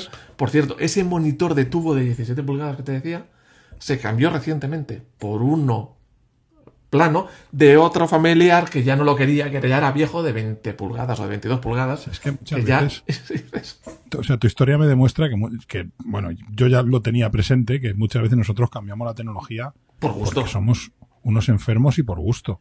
Sí, sí, sí, Pero la tecnología es mucho más duradera de lo que muchas veces nos quieren hacer creer. Sí, sí, sí. Aquí te estoy hablando de, de componentes que tendrán 20 años. Vamos. Sí, sí, sí, sí. Pero como siguen, siguen mm, haciendo la tarea para Sí, sí. lo que tú lo necesitas, ya está, no hay nada. Mientras que no tengan un problema de fiabilidad, una rotura, evidentemente, Claro, una avería que impida que funcionen, claro. dicen, claro. no necesito más. Claro. Y fíjate, estamos hablando de un disco duro de 64 gigas. Y suficiente. ¿Por qué? Porque Suficiente. tiene ahí su Windows 7 y su programa de, de facturación y sus hojas de cálculo y sus, sus documentos de texto. Y, Y ojo, le sobran 20 gigas todavía. escucha. Y las hojas de cálculo y los documentos de texto siguen haciendo lo mismo que el día que se, que se, que se instalaron por primera vez en torno 2. Eh, Hacen lo mismo. Metes datos, calculan. O sea, ahí es lo mismo que cuando se inventaron. Sí, al final tu historia, esta historia que nos has, que nos has contado, que, que al final yo creo que mucha gente se va a sentir identificada, yo para empezar, porque ha sido la historia de muchas empresas en España que, y seguramente en otros países que empezaron con la revolución tecnológica y que ahora mismo no pueden vivir sin la tecnología y que han pasado por los mismos pasos que has ido pasando tú. Poco a poco, evidentemente, aparte, eh, muchas veces ya nuestro trabajo no puede prescindir de la tecnología, no podemos hacer nuestro trabajo sin tecnología porque seguramente trabajaríamos la mitad de lo que trabajamos ahora. Claro, fíjate solo el ejemplo de lo que te dije del tiempo que se perdía en calcular las medidas para cortar una ventana. Y con la posibilidad de equivocarte. Y si te equivocabas, tirabas el material. Sí, sí. Y eso de dinero. Y claro, y de mantener, por ejemplo, una base de datos de clientes, una base de datos de material. Bueno, en este caso, en la parte de los clientes era la de menos, porque aquel señor lo tenía todo en la cabeza. Sí, tal, y además, es, mm, y datos que no están ahora en los CRMs. Que sí, estuvo con esta y se divorció, y Sí, luego estuvo no con sé la qué, otra. Era amigo sí, de fulano, de mengano. Sí, y además que su hijo era el que trabaja, no sé- eso no lo tienes Eso en que apuntarlo en, en el campo de notas, en el campo de notas y observaciones del CRM. Este estaba casado con no sé quién. Sí. Oye, que cuando he hecho la migración de los clientes de Factura Plus a Han salido por ahí notas. han salido notas de digo, bueno, esto cómo se migra. Fíjate, fíjate que yo con Factura Plus tuve una historia también porque ahora, ahora te iba a contar yo mi- mi- mis historias de terror.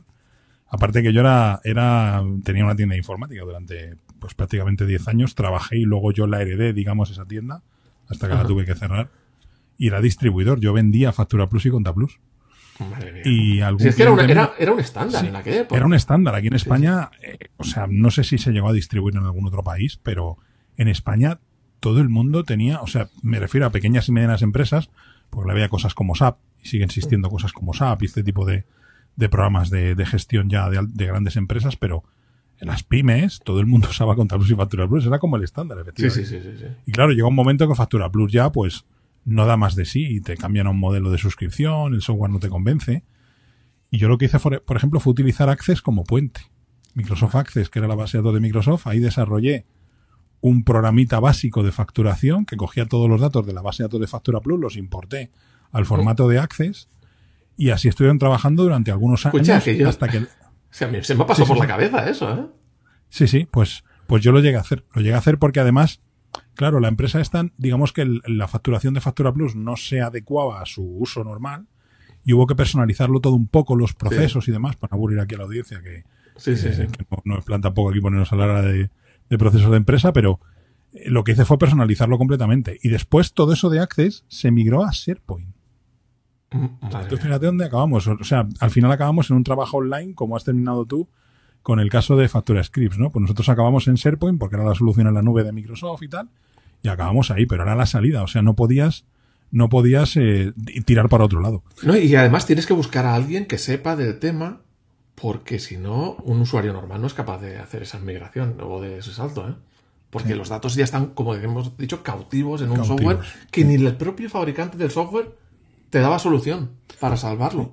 Y otra solución también que adoptábamos, que la hablamos en privado, que hablamos al principio del todo, era el tema del Clipper. Yo compilé, hice varios programas, mejor dicho, compilé, no, desarrollamos una solución, por ejemplo, de facturación para una inmobiliaria del barrio, poquito de terminar la FP. Ajá. Porque igual, pues llegaron a, a Sage o a SP Software y dijeron, "Va, vamos a comprar Conta Plus o Factura Plus. Perdón, Factura. Pero claro, para facturar, por ejemplo, recibos de alquiler de una inmobiliaria no era lo más adecuado. Ya. Estaba más orientado a facturar artículos físicos. Sí, sí, sí. Tres tornillos. Oye, sí, sí, Claro, sí. o servicio, incluyendo algún servicio, pero sobre todo eh, artículos físicos. Claro, pues, meter allí recibos de alquiler era imposible. Y un compañero de instituto y yo, saludos Mariano si me estás escuchando, les desarrollamos una solución que les sacaba lo poquito que habían utilizado Factura Plus en de base 3 Plus, de base 3 Plus, ¿eh? Momento viejuno. Sí. Y les desarrolló, claro, Clipper al final trabajaba con, los, con las bases de datos de, de base 3 en modo nativo, porque era su formato de ficheros nativo. Era una maravilla. Porque tú en COBOL, por ejemplo, que es un lenguaje de programación bastante usado en negocios, para indexar una tabla, pues tenías que liarla de Dios. Es decir, tenías que hacerte tú el método de indexación. Ya, ya, Y si ya. para un Clipper tú llegas y le decías, indexame esta tabla por este campo. Asunto solucionado. en Y ahora lo una sola fácil. línea de comando. Me has recordado esto de que los, el software no estaba preparado para. Antes de utilizar el, el Factura Plus de 2001, s- utilizaron otro de facturación, que no sé si era Factura Plus de versión anterior o era otro software, no me acuerdo. ¿eh? El caso era que, por ejemplo, para la madera, para facturar la madera, el almacén te vende la- te- creo que te vendía la madera por metros cúbicos. Entonces, claro, tenías que poner los precios con muchos decimales para, para, no me acuerdo si era con muchos decimales o algo así, y al final la solución que encontramos es que teníamos que cargar los, los datos de los, los precios de la madera en, le dije yo, los tenemos que cargar en litros. Y dice, no, la madera en litros, Claro, en decímetros cúbicos. Digo, Como lo un tenemos que para poder... o sea, los decimales, claro, y mover Sí. tres posiciones los decimales. Y para poder apañarnos con la capacidad. Mira. y le digo, la madera tú la vas a vender en litros. Pero Sí, que no sí, soy el lechero. Bueno, pues lo vamos a hacer. Sí, fíjate, cuando antes comentabas el tema de virtualizar y todo esto, yo conozco varios casos. Uno de ellos un caso bastante grande. Una empresa de ingeniería donde yo trabajé, o me- mejor dicho, la consultora donde estaba trabajaba para esa empresa de ingeniería. Y luego tenían un sistema de IBM. Pero no hablamos de un PC, no, no, hablamos de un mainframe de IBM. Otra Mm. palabra, otro momento viejuno, mainframe se escribe. En castellano, un mainframe o mainframe es un sistema medio, es un ordenador grande que puede ser aquel que yo había, que yo vi en aquella empresa, era un sistema, un IBM 360, y era, se podía decir, del tamaño de un coche pequeño, el ordenador. Sí, sí, o sea, del sí. tamaño de un Opel Corsa o de un Renault Clio. Eh, De ese tamaño, o sea, un ordenador como lo de las películas, como la UOPR de juegos de guerra. Sí, sí, sí, sí. Pues igual. Que tú además, yo creo que aquel ordenador era capaz de sobrevivir a una guerra nuclear, porque la chapa que tenía estaba hecho de, de metal, Sí, era de un sí. dedo de gordo. O sea, para abrir una puerta de aquel ordenador tenías que estar fuerte, ¿vale? Sí, sí, sí, sí. sí. Claro, aquel ordenador movía un programa de gestión de materiales hipercomplejo. Estamos hablando de una empresa de ingeniería que construía y construye plantas de energía, refinerías de petróleo y otra serie de, de- de cosas de ingeniería que solo los ingenieros entienden, ¿vale? Y aqu- aquello era un problemón, porque aquel programa había costado varios millones de pesetas. O sea, te puedes imaginar de qué año estamos hablando. Sí. Claro, llegan, llegan los años 2006, 2007, 2008 y claro, no hay repuestos para ese ordenador. Claro. De hecho, ahora contaré que seguramente conocerás el caso de los ordenadores, eh, me parece que fueron Compaq con McLaren. Ahora lo, ahora lo comentaré. Me- Pero me suena haberlo leído. lo conoces. sí. Me, me Pues suena claro, haberlo no, leído, sí.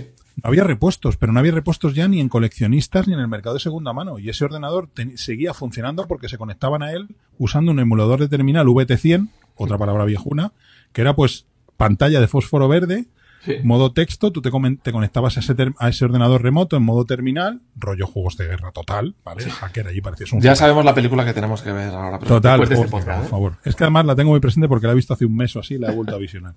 Y, y claro, aquello era un programa súper complejo porque eran tuberías y la base de datos que tenía cargada. Aquello no se podía sacar de ninguna manera. Claro, llegan y se plantean, ¿qué hacemos con esto? Desarrollamos un nuevo programa que nos va a costar varios cientos, eh, ojo, eh, la cantidad, varios cientos de miles de euros Sí. desarrollar ese software, porque hay que coger el código que estaba escrito en COBOL, que COBOL lo entienden, solo que yo me arrepiento y lo, lo, lo De no haberlo aprendido. en el podcast. No, no, aprendí COBOL, pero no seguí con el COBOL. Yo aprendí. COBOL en formación profesional porque era el lenguaje que dábamos en aquel momento de referencia. Sí, sí, aprendí sí, COBOL. Y hoy en día, pues a lo mejor ganaría mucho más dinero que, que lo que gano ahora como programador de COBOL. Y claro, dijeron, no, no, vamos a virtualizarlo. Cogí IBM aquel sistema, Sí. hubo un tío allí de IBM durante un par de meses y virtualizaron ese ordenador. O sea, lo que han ¿Y hecho ese ordenador? es mantener ese, ese software tal y como estaba del año de Catapult. Funcionando en un ordenador virtualizado. Claro, o sea, no lo han tocado. Dice, "Va, este estaba así, pues va a seguir. Pero es que después he visto ordenadores virtualizados con Windows XP, por ejemplo. Sí. Aplicaciones Es instaladas más, en es Windows más. XP. Una de las cosas que yo estuve probando virtualizado en mi casa, más que nada porque yo uso Mac, entonces no podía usar el Factura Plus, pero también ya a modo de prueba y tal, digo, voy a meter un Windows XP, un Windows 98, porque lo único que tiene que ejecutar es el Factura Plus. Tal, voy a, voy a meterlo, voy a... y haciendo experimentos de esos para, digo, el día que pase, lo que pasó luego finalmente, que petó todo. Sí, es lo virtualizado. Tenerlo virtualizado eh, fue una de las cosas que pasó por mi cabeza. Sí. Yo donde trabajo ahora tenemos todavía un ordenador o dos virtualizados por ahí que contienen datos antiguos que nos interesa consultar de vez en cuando y están virtualizados. Pero es que, por desgracia, hoy en día, 2022, para hacer algunas cosas en algunas páginas web de la administración te piden Internet Explorer 6. Madre mía, sí, eso es verdad. Eso es verdad. Sí, sí, sí. sí. Y entonces ya O te sea, de los pelos. Yo tengo Sí, por sí. ahí una máquina virtual en Windows XP que a ver si la muevo al, al servidor para moverla del servidor en lugar del local y levantarla en el NAS o en el Unraid o lo que sea. Sí, sí. Y que porque tengo un Unraid, ya, ya lo contaré en algún podcast próximamente. Eso no es viejuno. Es viejo, no, no, no. Eso no es retro. Y, pero tengo una máquina virtual con XP con unos certificados instalados para poder conectarte a algunas cosas de la administración. Sí, Porque mía, te- te- tú entras y dices, "Oh, usted no tiene Internet Explorer 6, no, te estoy intentando acceder con Edge o con Chrome o con Firefox, no tengo Internet Explorer 6. O sea, es una puñetera locura. No, no, la verdad es que y sé de muchas cosas y cercanas que siguen funcionando o siguen estando pensados para Internet Explorer 6. O sea que Fí- Fíjate que a mí una de las cosas que me ha llamado la atención en la conversación que, que hemos tenido, que la, la historia que nos has contado, mejor dicho, ha sido la- lo poco que ha cambiado la arquitectura del PC y a ver, que se me entienda, desde el IBM 5150 hasta hoy. sí, es Porque que las cosas básicas son las mismas. Tú, tú ves una placa base con su memoria, con su procesador, con una cosa que sí ha desaparecido, que mola mucho, que es el zócalo para el coprocesador matemático. Que es me- de, No estamos hablando de eso. No estamos hablando porque entonces saco otro hilo de la conversación. No, no estamos hablando los- de eso. no, no, no, pero tú, adelante, adelante. Es que si no saco otro hilo y se nos va, eso para otro eh, capítulo. Ahora termino y ahora sacas tú el No, hilo. no, no, no, el- no. Y los slots ISA. Sí. Tú abres una placa base hoy en día, el PC que tengo aquí debajo de la mesa, y es eso, un procesador, una memoria RAM y unos slots de ampliación. Es increíble lo poco, lo mucho Sí. que ha evolucionado y al final lo poco que ha cambiado. La arquitectura Apple M1, evidentemente, eso no tiene nada que ver, es otra historia, pero al final, si lo miras de cerca, dices, pues se parece un poco.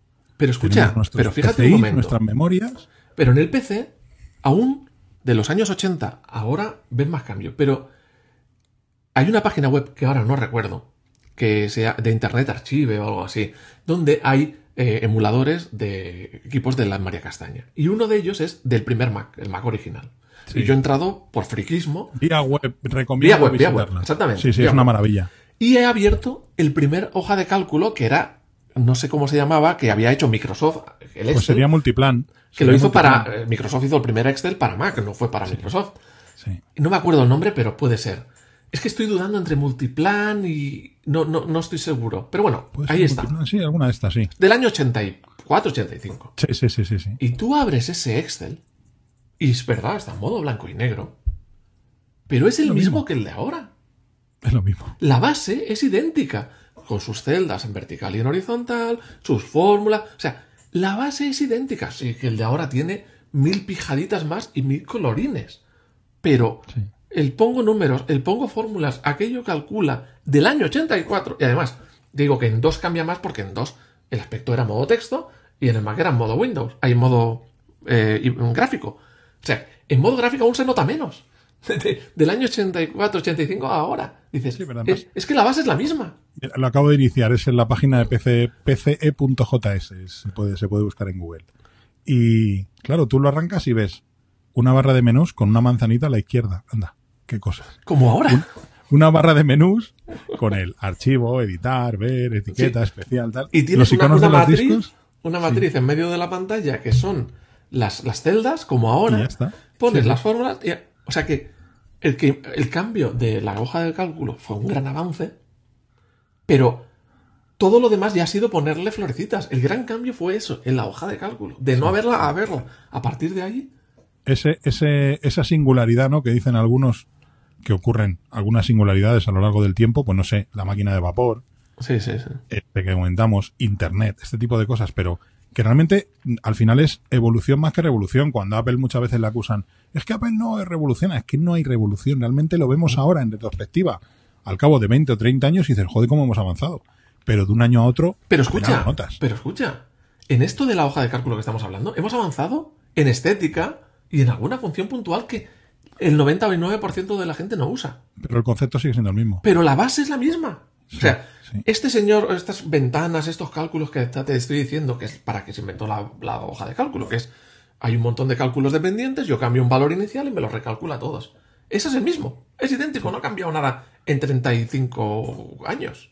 O sea, y, o sea en, en, en dos aún se ve un poquito más el cambio, o sea, en el entorno Windows se ve un poquito más el cambio porque eran de dos y eran texto. Pero es que entras en la parte del Mac donde has entrado tú, y es que hasta gráficamente se parece un huevo. Al final, también es que incluso Lotus 1.2.3 que es una hoja de cálculo para MS2 que es puro modo texto, a pesar de que luego alguna versión que tiene un entorno gráfico propio y tal, al final lo mismo. Sí. En, en filas, columnas, un menú y ya Y- está, y fórmulas. Y el, pro- y el procesador de textos. Que yo me acuerdo que me quedé flipando cuando instalé aquel paquete integrado. Porque claro, yo ya usaba Windows en los años 90. Windows 95 creo que ya en aquel momento. Qué época tan oscura.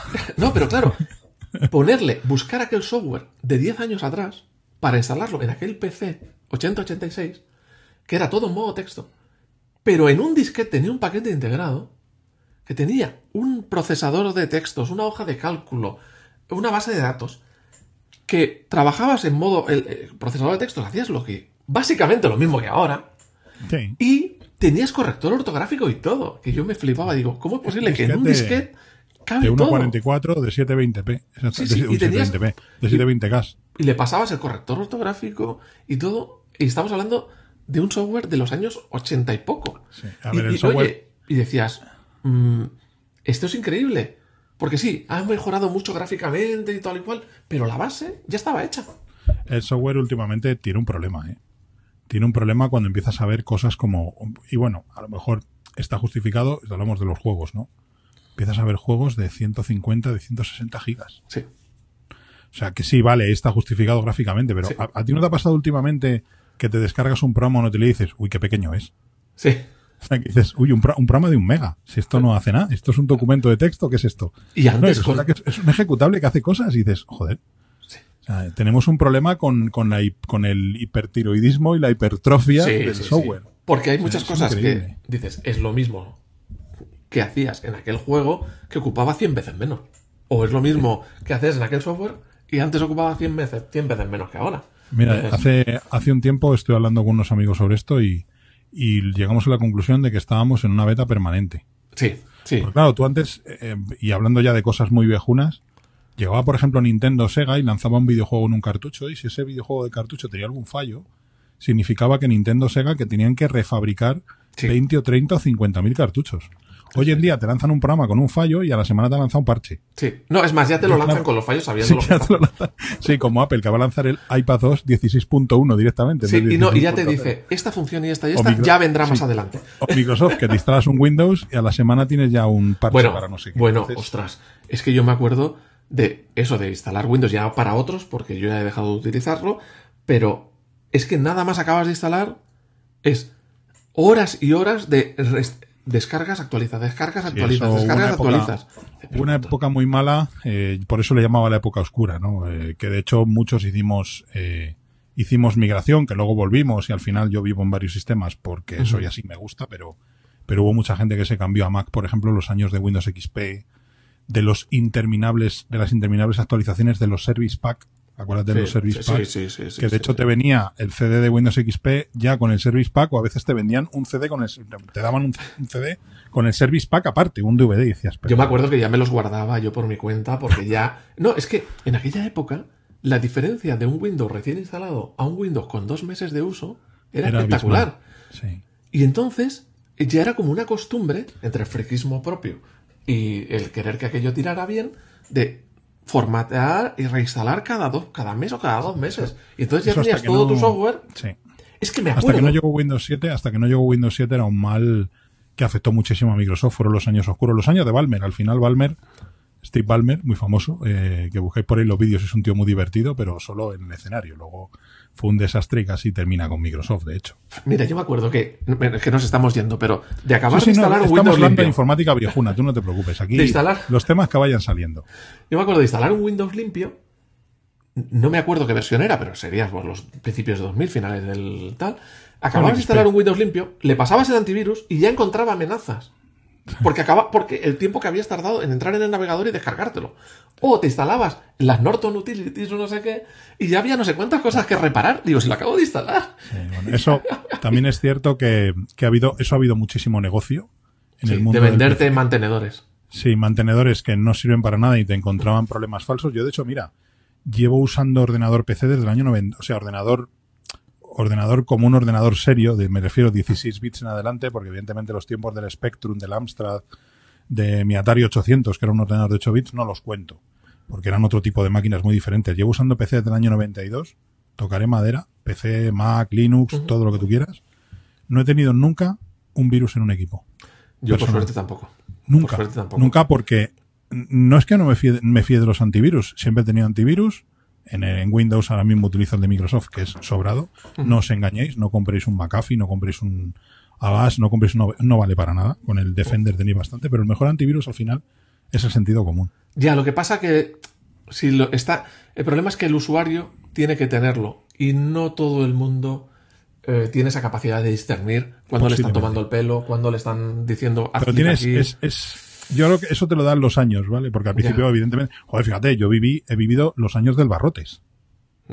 El virus barrotes. Yo, por suerte tampoco así. tuve un virus en dos. Se sí, yo, yo lo llegué a ver eh, durante unos años de mi, de mi vida, pues unos tres años más o menos, dos, tres años, estuve trabajando en un concesionario, bueno, en, esa tienda informática que yo te comenté Sí. al principio era concesionario de Olivetti, máquinas de escribir, Sí, o sea, máquinas de escribir electrónica, manuales, y Olivetti era una empresa muy potente de informática en España que tenía muchos contratos con grandes empresas y con el Estado.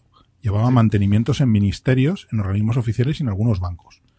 Y yo estuve en el Ministerio de, lo voy a decir porque ya, bueno, eso ya prescrito seguramente, Ministerio de Trabajo y el INEM, que era el Instituto Nacional de Empleo. ¿Vale? Es el. INEM, que todo el mundo Sí, sí, sí, sí, sí, sí. Y allí teníamos que hacer una cosa que se llamaban mantenimientos preventivos, que era coger un disquete de tres y medio con el antivirus Artemis, que era el abuelo del Panda, e ir PC por PC, Pasándolo. PC claro, pasándolo PCs con MS2 o con, y con Windows 3.1 y 3.11, que recordemos, Windows 3.x era un sistema, un entorno gráfico que se ejecutaba encima de MS2. Entonces, una vez al año, empezábamos en enero, digamos, o en junio o el mes que fuera, recorríamos todo el organismo revisando uno a uno los PCs con un antivirus, porque muchos PCs no estaban en red, la mayoría, y pasábamos el antivirus Artemis y nos encontramos barrotes. Yo me encontré barrotes, además que es que el cabrón del barrote, con perdón de la palabra, tú ejecutabas el antivirus y entonces se ejecutaba el barrotes que estaba en, en carga en memoria y se llamaba así el virus porque te sacaba unas barras Ya. en la pantalla que parecía Sí, una sí, jaula y pues se llamaba el virus barrotes. El I love you después. o sea, Yo los oí, pero por virus. suerte no los viví. El Pero sí- Chernobyl también, otro virus que, que hizo muchísimo daño. Y yo los sufrí, pero no en carne propia. Yo, yo he, en- los he visto en, en- en algún amigo, algún familiar. Y, este, por ejemplo, este ordenador del que hemos estado hablando, de, este- de esta pequeñita empresa, todo este capítulo, por suerte nunca ha llegado a pillar ninguno. Pero yo estaba cagado porque es un Windows antiguo, porque no tenía modo, estaba en modo administrador, porque no, por, por- por problema del facturat. Entonces yo he estado muy acojonado. Aquí Mientras me has ganar- estado diciendo todas estas cosas, se me han contado, se me han ocurrido muchas cosas que contar. Pero no las voy a contar porque Sí, se nos sí, va a ir sí, el sí. capítulo a Esto la- dejaremos para otro, lo dejaremos Sí, para otro y voy a capítulo tomar porque, nota. pero fíjate, fíjate, además, eh, te voy a decir una cosa, y esto a lo mejor me ganan unos cuantos, unos cuantos haters y enemigos, pero me da igual. Eh, de hecho, es más peligroso el usuario que, es, que se cree que sabe un poquito que el que no sabe. Sí, eso es verdad, eso es verdad. Porque No, yo aquí más. me meto porque yo, yo Sí. esto es como de, yo lo tengo controlado. Sí, sí, Resulta sí. que tú no lo tienes. No, no, yo sé porque me ha dicho mi cuñado mi primo que Sí, no sí, puedes sí, ejecutar sí, esto. sí. Ese es, ese es el objetivo, pero es que sigue ocurriendo a día de hoy. ¿eh? Sí, sí, sí, es el objetivo perfecto para el phishing, para, para un troyano, para un malware, porque se creen que saben un poco y no saben. Porque el que no sabe no toca y dice, uy, yo Sí, no, no, toco. yo no me atrevo, sí, sí, sí. No toco, Entonces, toco solo es- lo que sé y ya Y, está. y usan el sentido común, pero el que se cree que sabe no usa el sentido común, usa su supuesta sabiduría para usar, para usar lo que es el ordenador y al final pues la caga. Aquí seguro que me he ganado algunos haters, pero vamos, ya te digo No, pero, no, pero es verdad, pero no solo en la informática, ¿eh? En muchos En ámbitos de la vida pasa eso, ¿eh? En cualquier campo de la vida. Sí, sí, sí, si sí. crees que lo tienes controlado y que sabes un poco. Y lo es sabes, es, es, es el punto peor. Yo, yo ah, mira, tengo- te soy sincero, mientras que estaba hablando, mientras que estaba contando la historia, he abierto un blog de notas, un text edit y, y apunta aquí un montón de cosas, pero Pues tenía que haberlo hecho yo también, porque se me porque me has dicho porque- varias cosas. sí. Escucha, que para dan para mucho. Empezando, te puedo empezar por el Amstrad 464, el CPC 464, que era el que yo, con el que yo empecé. Un día hablamos de 8 bits, si quieres, porque tú eras de CPC, yo, tenía, yo era un niño, yo era un marginado, era un paria de la vida, porque tenía un Atari 800. Una, ¿Alguna vez te he oído hablar del tema? No lo he visto nunca. que se vendieron. se- pues mira, fíjate, fui al Museo de Informática, por cierto, visita obligada, no son, no me pagan, no está patrocinado. Eh, Museo de el 8 bits. museo, ¿eh? Museo de 8 bits. O Museo 8 de bits, la página web. No, pero iba, iba, este- iba a hablar del, del museo que hay en Ibi. Ah, no, no Del sabía. museo arcade, del museo arcade vintage que está en Ibi. Ibi, Ibi es un pueblo de Alicante, famoso Ah, no lo por sabía, no de sabía. juguetes. Y además, doble tirabuzón de nostalgia. Este museo Ibi de la informática y el arcade vintage está montado en la antigua fábrica de Rico. No de Rico con H, sino de Rico, así tal cual se escribe, que era una, una empresa juguetera española que fabricaba coches de radiocontrol, teledirigidos por Eso me suena, me suena, me suena, me suena un montón. o sea, doble tirabuzón de nostalgia. Pues en, en esa, en ese museo encontré un Atari 800 XL exactamente igual al que yo tenía, funcionando con el cartucho de Pac-Man. Ostras. Y fue Pues yo, me arrepentí o sea, mucho, porque yo regalé mi 464, pero me arrepentí mucho porque uf, no me dio horas de... Como de hemos hecho todo, bien. mira. Yo es que necesitaría, necesitaría eh, este edificio de vivienda Sí, donde vivo, solo yo, para que ti. tiene cuatro plantas, todo para mí, para meter cacharros viejos. Entonces, ya como el espacio da el que da y vivo en una ciudad como Madrid, tú creo que también, Sí. que, que los pisos son como son y las casas no dan para más, pero yo tendría una habitación o dos habitaciones Llena llenas de de cacharros viejos. Sí, sí, sí, porque... Sería bueno, pero un día hablaremos de 8 bits. es más, es más, te, te- te suelto ya una perlita. Antes de ese, dispara. toqué, toqueteé un poco el Sinclair ZX81. Ostras, el Gomas. Era- no, era plano, era como una pan- como era un... No, Sí, no, pero no, muy chiquitín. plano. Sí, era así pequeñito. Y que tenía las teclas de goma. No, este era ¿No? las teclas planas, como si fuera... Era Ah, lo peor de lo eran peor, de lo peor. Sí, que eran, era Sí, como, un tota- no tenía la Totalmente plano y tocabas... Eso era lo peor. Lo peor era horrible. sí. Lo peor del mundo. Aquel Atari, sí, fue- Atari hizo uno, Atari hizo uno, primero, el primer modelo que sacó de microordenador, que fue el Atari 400, que era compatible con el que yo tuve, el 800, tenía ese teclado. Luego ya corrigieron el tiro y pusieron teclado de verdad. era lo peor del mundo. Era lo peor, sí. Pero sí, por suerte, y creo que tenía un K. Un K de memoria. Sí, un K el primero, sí. el Bueno, 81. por suerte no me desanimé y yo luego pasé a la nuestra Pues fíjate. y me reconcilié un poquito con la informática, pero Fíjate que yo lo primero que toqué que fuera, que era, se podía considerar un ordenador, porque era programable, porque realmente al final lo que distingue un ordenador de otra cosa que, por ejemplo, es una calculadora, es que eh, sea programable. Y era una, una calculadora Casio, que era la FX800, me parece que se llamaba, que era, tenía formato apaisado, tenía un teclado QWERTY y un intérprete de BASIC. Eso me suena, me suena un montón. aquella calculadora tenía, me parece que era un Z80. Entonces tú podías escribir programas en BASIC, se quedaban almacenados y luego los podías ejecutar. Y yo, mi padre usaba esa calculadora para el trabajo, luego la heredé yo, me compré un libro de BASIC, te estoy hablando del año 83, seguramente 84, un libro de Aprende Basic, ¿vale? Que yo creo que lo ha tenido todo el mundo en España, que era del editorial Rama. Y con ese empecé a programar con esa calculadora. Luego ya me regalaron el Atari y ya, claro, fue un salto adelante, evidentemente. Claro, Pero la calculadora esa era súper curiosa porque era- tenía como unos cartuchitos de, de RAM, de flash, donde almacenabas los programas. Madre Era como uno, era, era, era un cacharro genial. Eso sí que están cotizados, ¿eh? Bueno, bueno, vamos a, vamos a cortar el rollo que se nos Sí, está sí, yendo. porque o sea, esto no pero aquí, aquí ha- aquí has abierto varios frentes que si, lo, que si llego que si llego a coger el hilo, entonces no, no nos vamos hoy. He abierto Eh, varios melones peligrosos. sí, sí, sí. Pues vamos cortando, ¿no? Por hoy. Sí, porque sí, vamos a cortar ya porque es que Sí. nos liamos. Nos Sí. liamos. No, no, porque has ido sacando pues, muchos temas. Yo- Muy yo, de interesante. verdad me ha encantado, me ha encantado la historia que me has contado porque me ha recordado mucho a muchas historias que he visto en muchas pequeñas y medianas empresas que al final son las que mueven aquí el, el tema. Claro. En España al final la mayoría de, del capital, de, del- de la riqueza del país, al final son pequeñas y medianas empresas que ha habido que irlas metiendo poco a poco en la informatización. Y la Pero- historia me ha encantado. Ojo, retro al cuadrado. Porque te he contado una historia retro de hace veintitantos años, pero cuando se pasa la historia, ya era retro. Porque estaba ejecutando sobre un ordenador que ya era retro, con software que ya era retro. Era, cuando era pasa- un, un PC original en el año 95 ya tenía 10, más de 10 años. Ya era retro. con software que tuve que buscar retro, especialmente retro.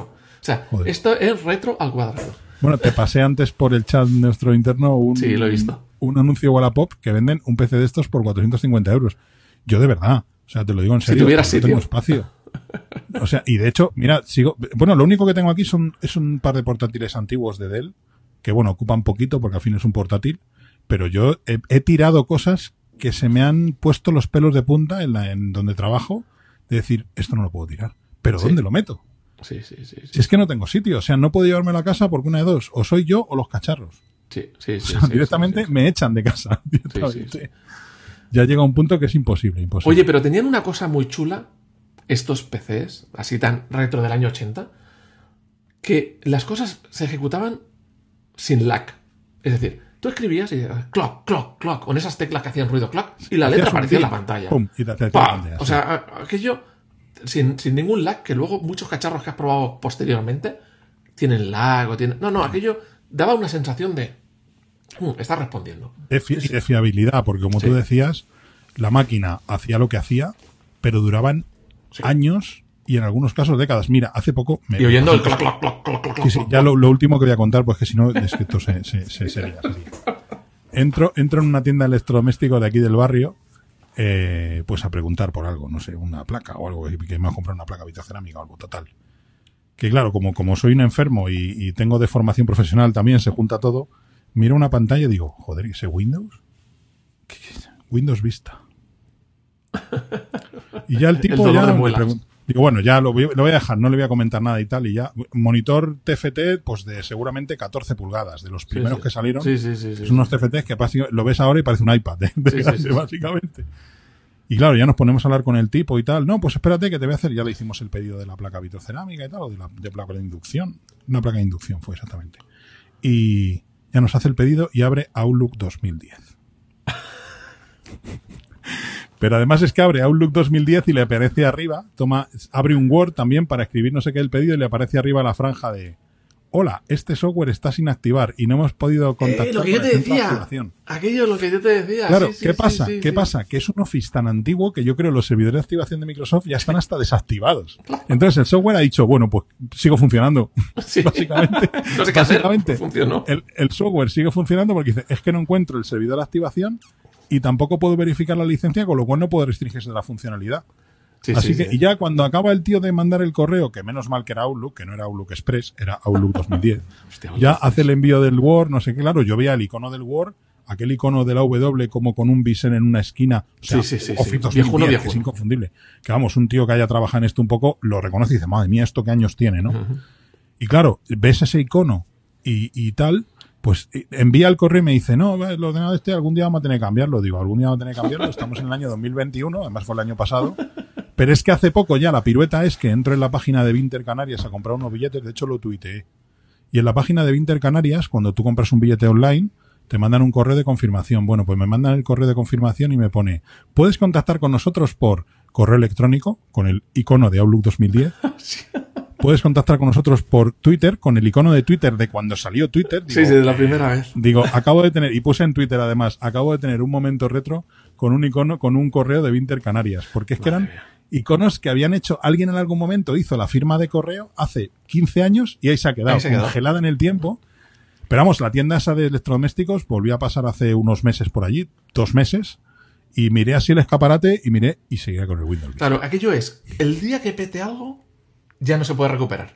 Pero mientras funciona, Además, allí yo creo, creo recordar además que cuando pasé, cuando estuve por allí a comprar eso, la unidad de CD-ROM tenía algún disco dentro porque el pilotito de la unidad CD-ROM Sí. no hacía más que parpadear. Un HP del año Catapum que tenían allí en la tienda, pero oye, Sí, sigue funcionando. El día que se estropee, pues ya veremos a ver. Claro, ese es el Pero problema. problema dices, un software, una- un, un- un equipo que puede durar muchos años, pero a veces el problema es que el software no acompaña y no te permite luego eh, continuar la vida con Ah, otro mira. equipo más moderno porque no son Claro. compatibles. Lo de los coches Claro. que te conté de McLaren, que Sí. fue noticia, que McLaren estaba comprando, no sé si eran Toshibas o Compaq, perdonadme, pero no recuerdo exactamente el modelo. Los típicos portátiles laptop de finales de los 80, que eran Ujú. que parecían una, una Biblia, parecían una enciclopedia cerrada por la mitad, eran Sí, yo gordísimos.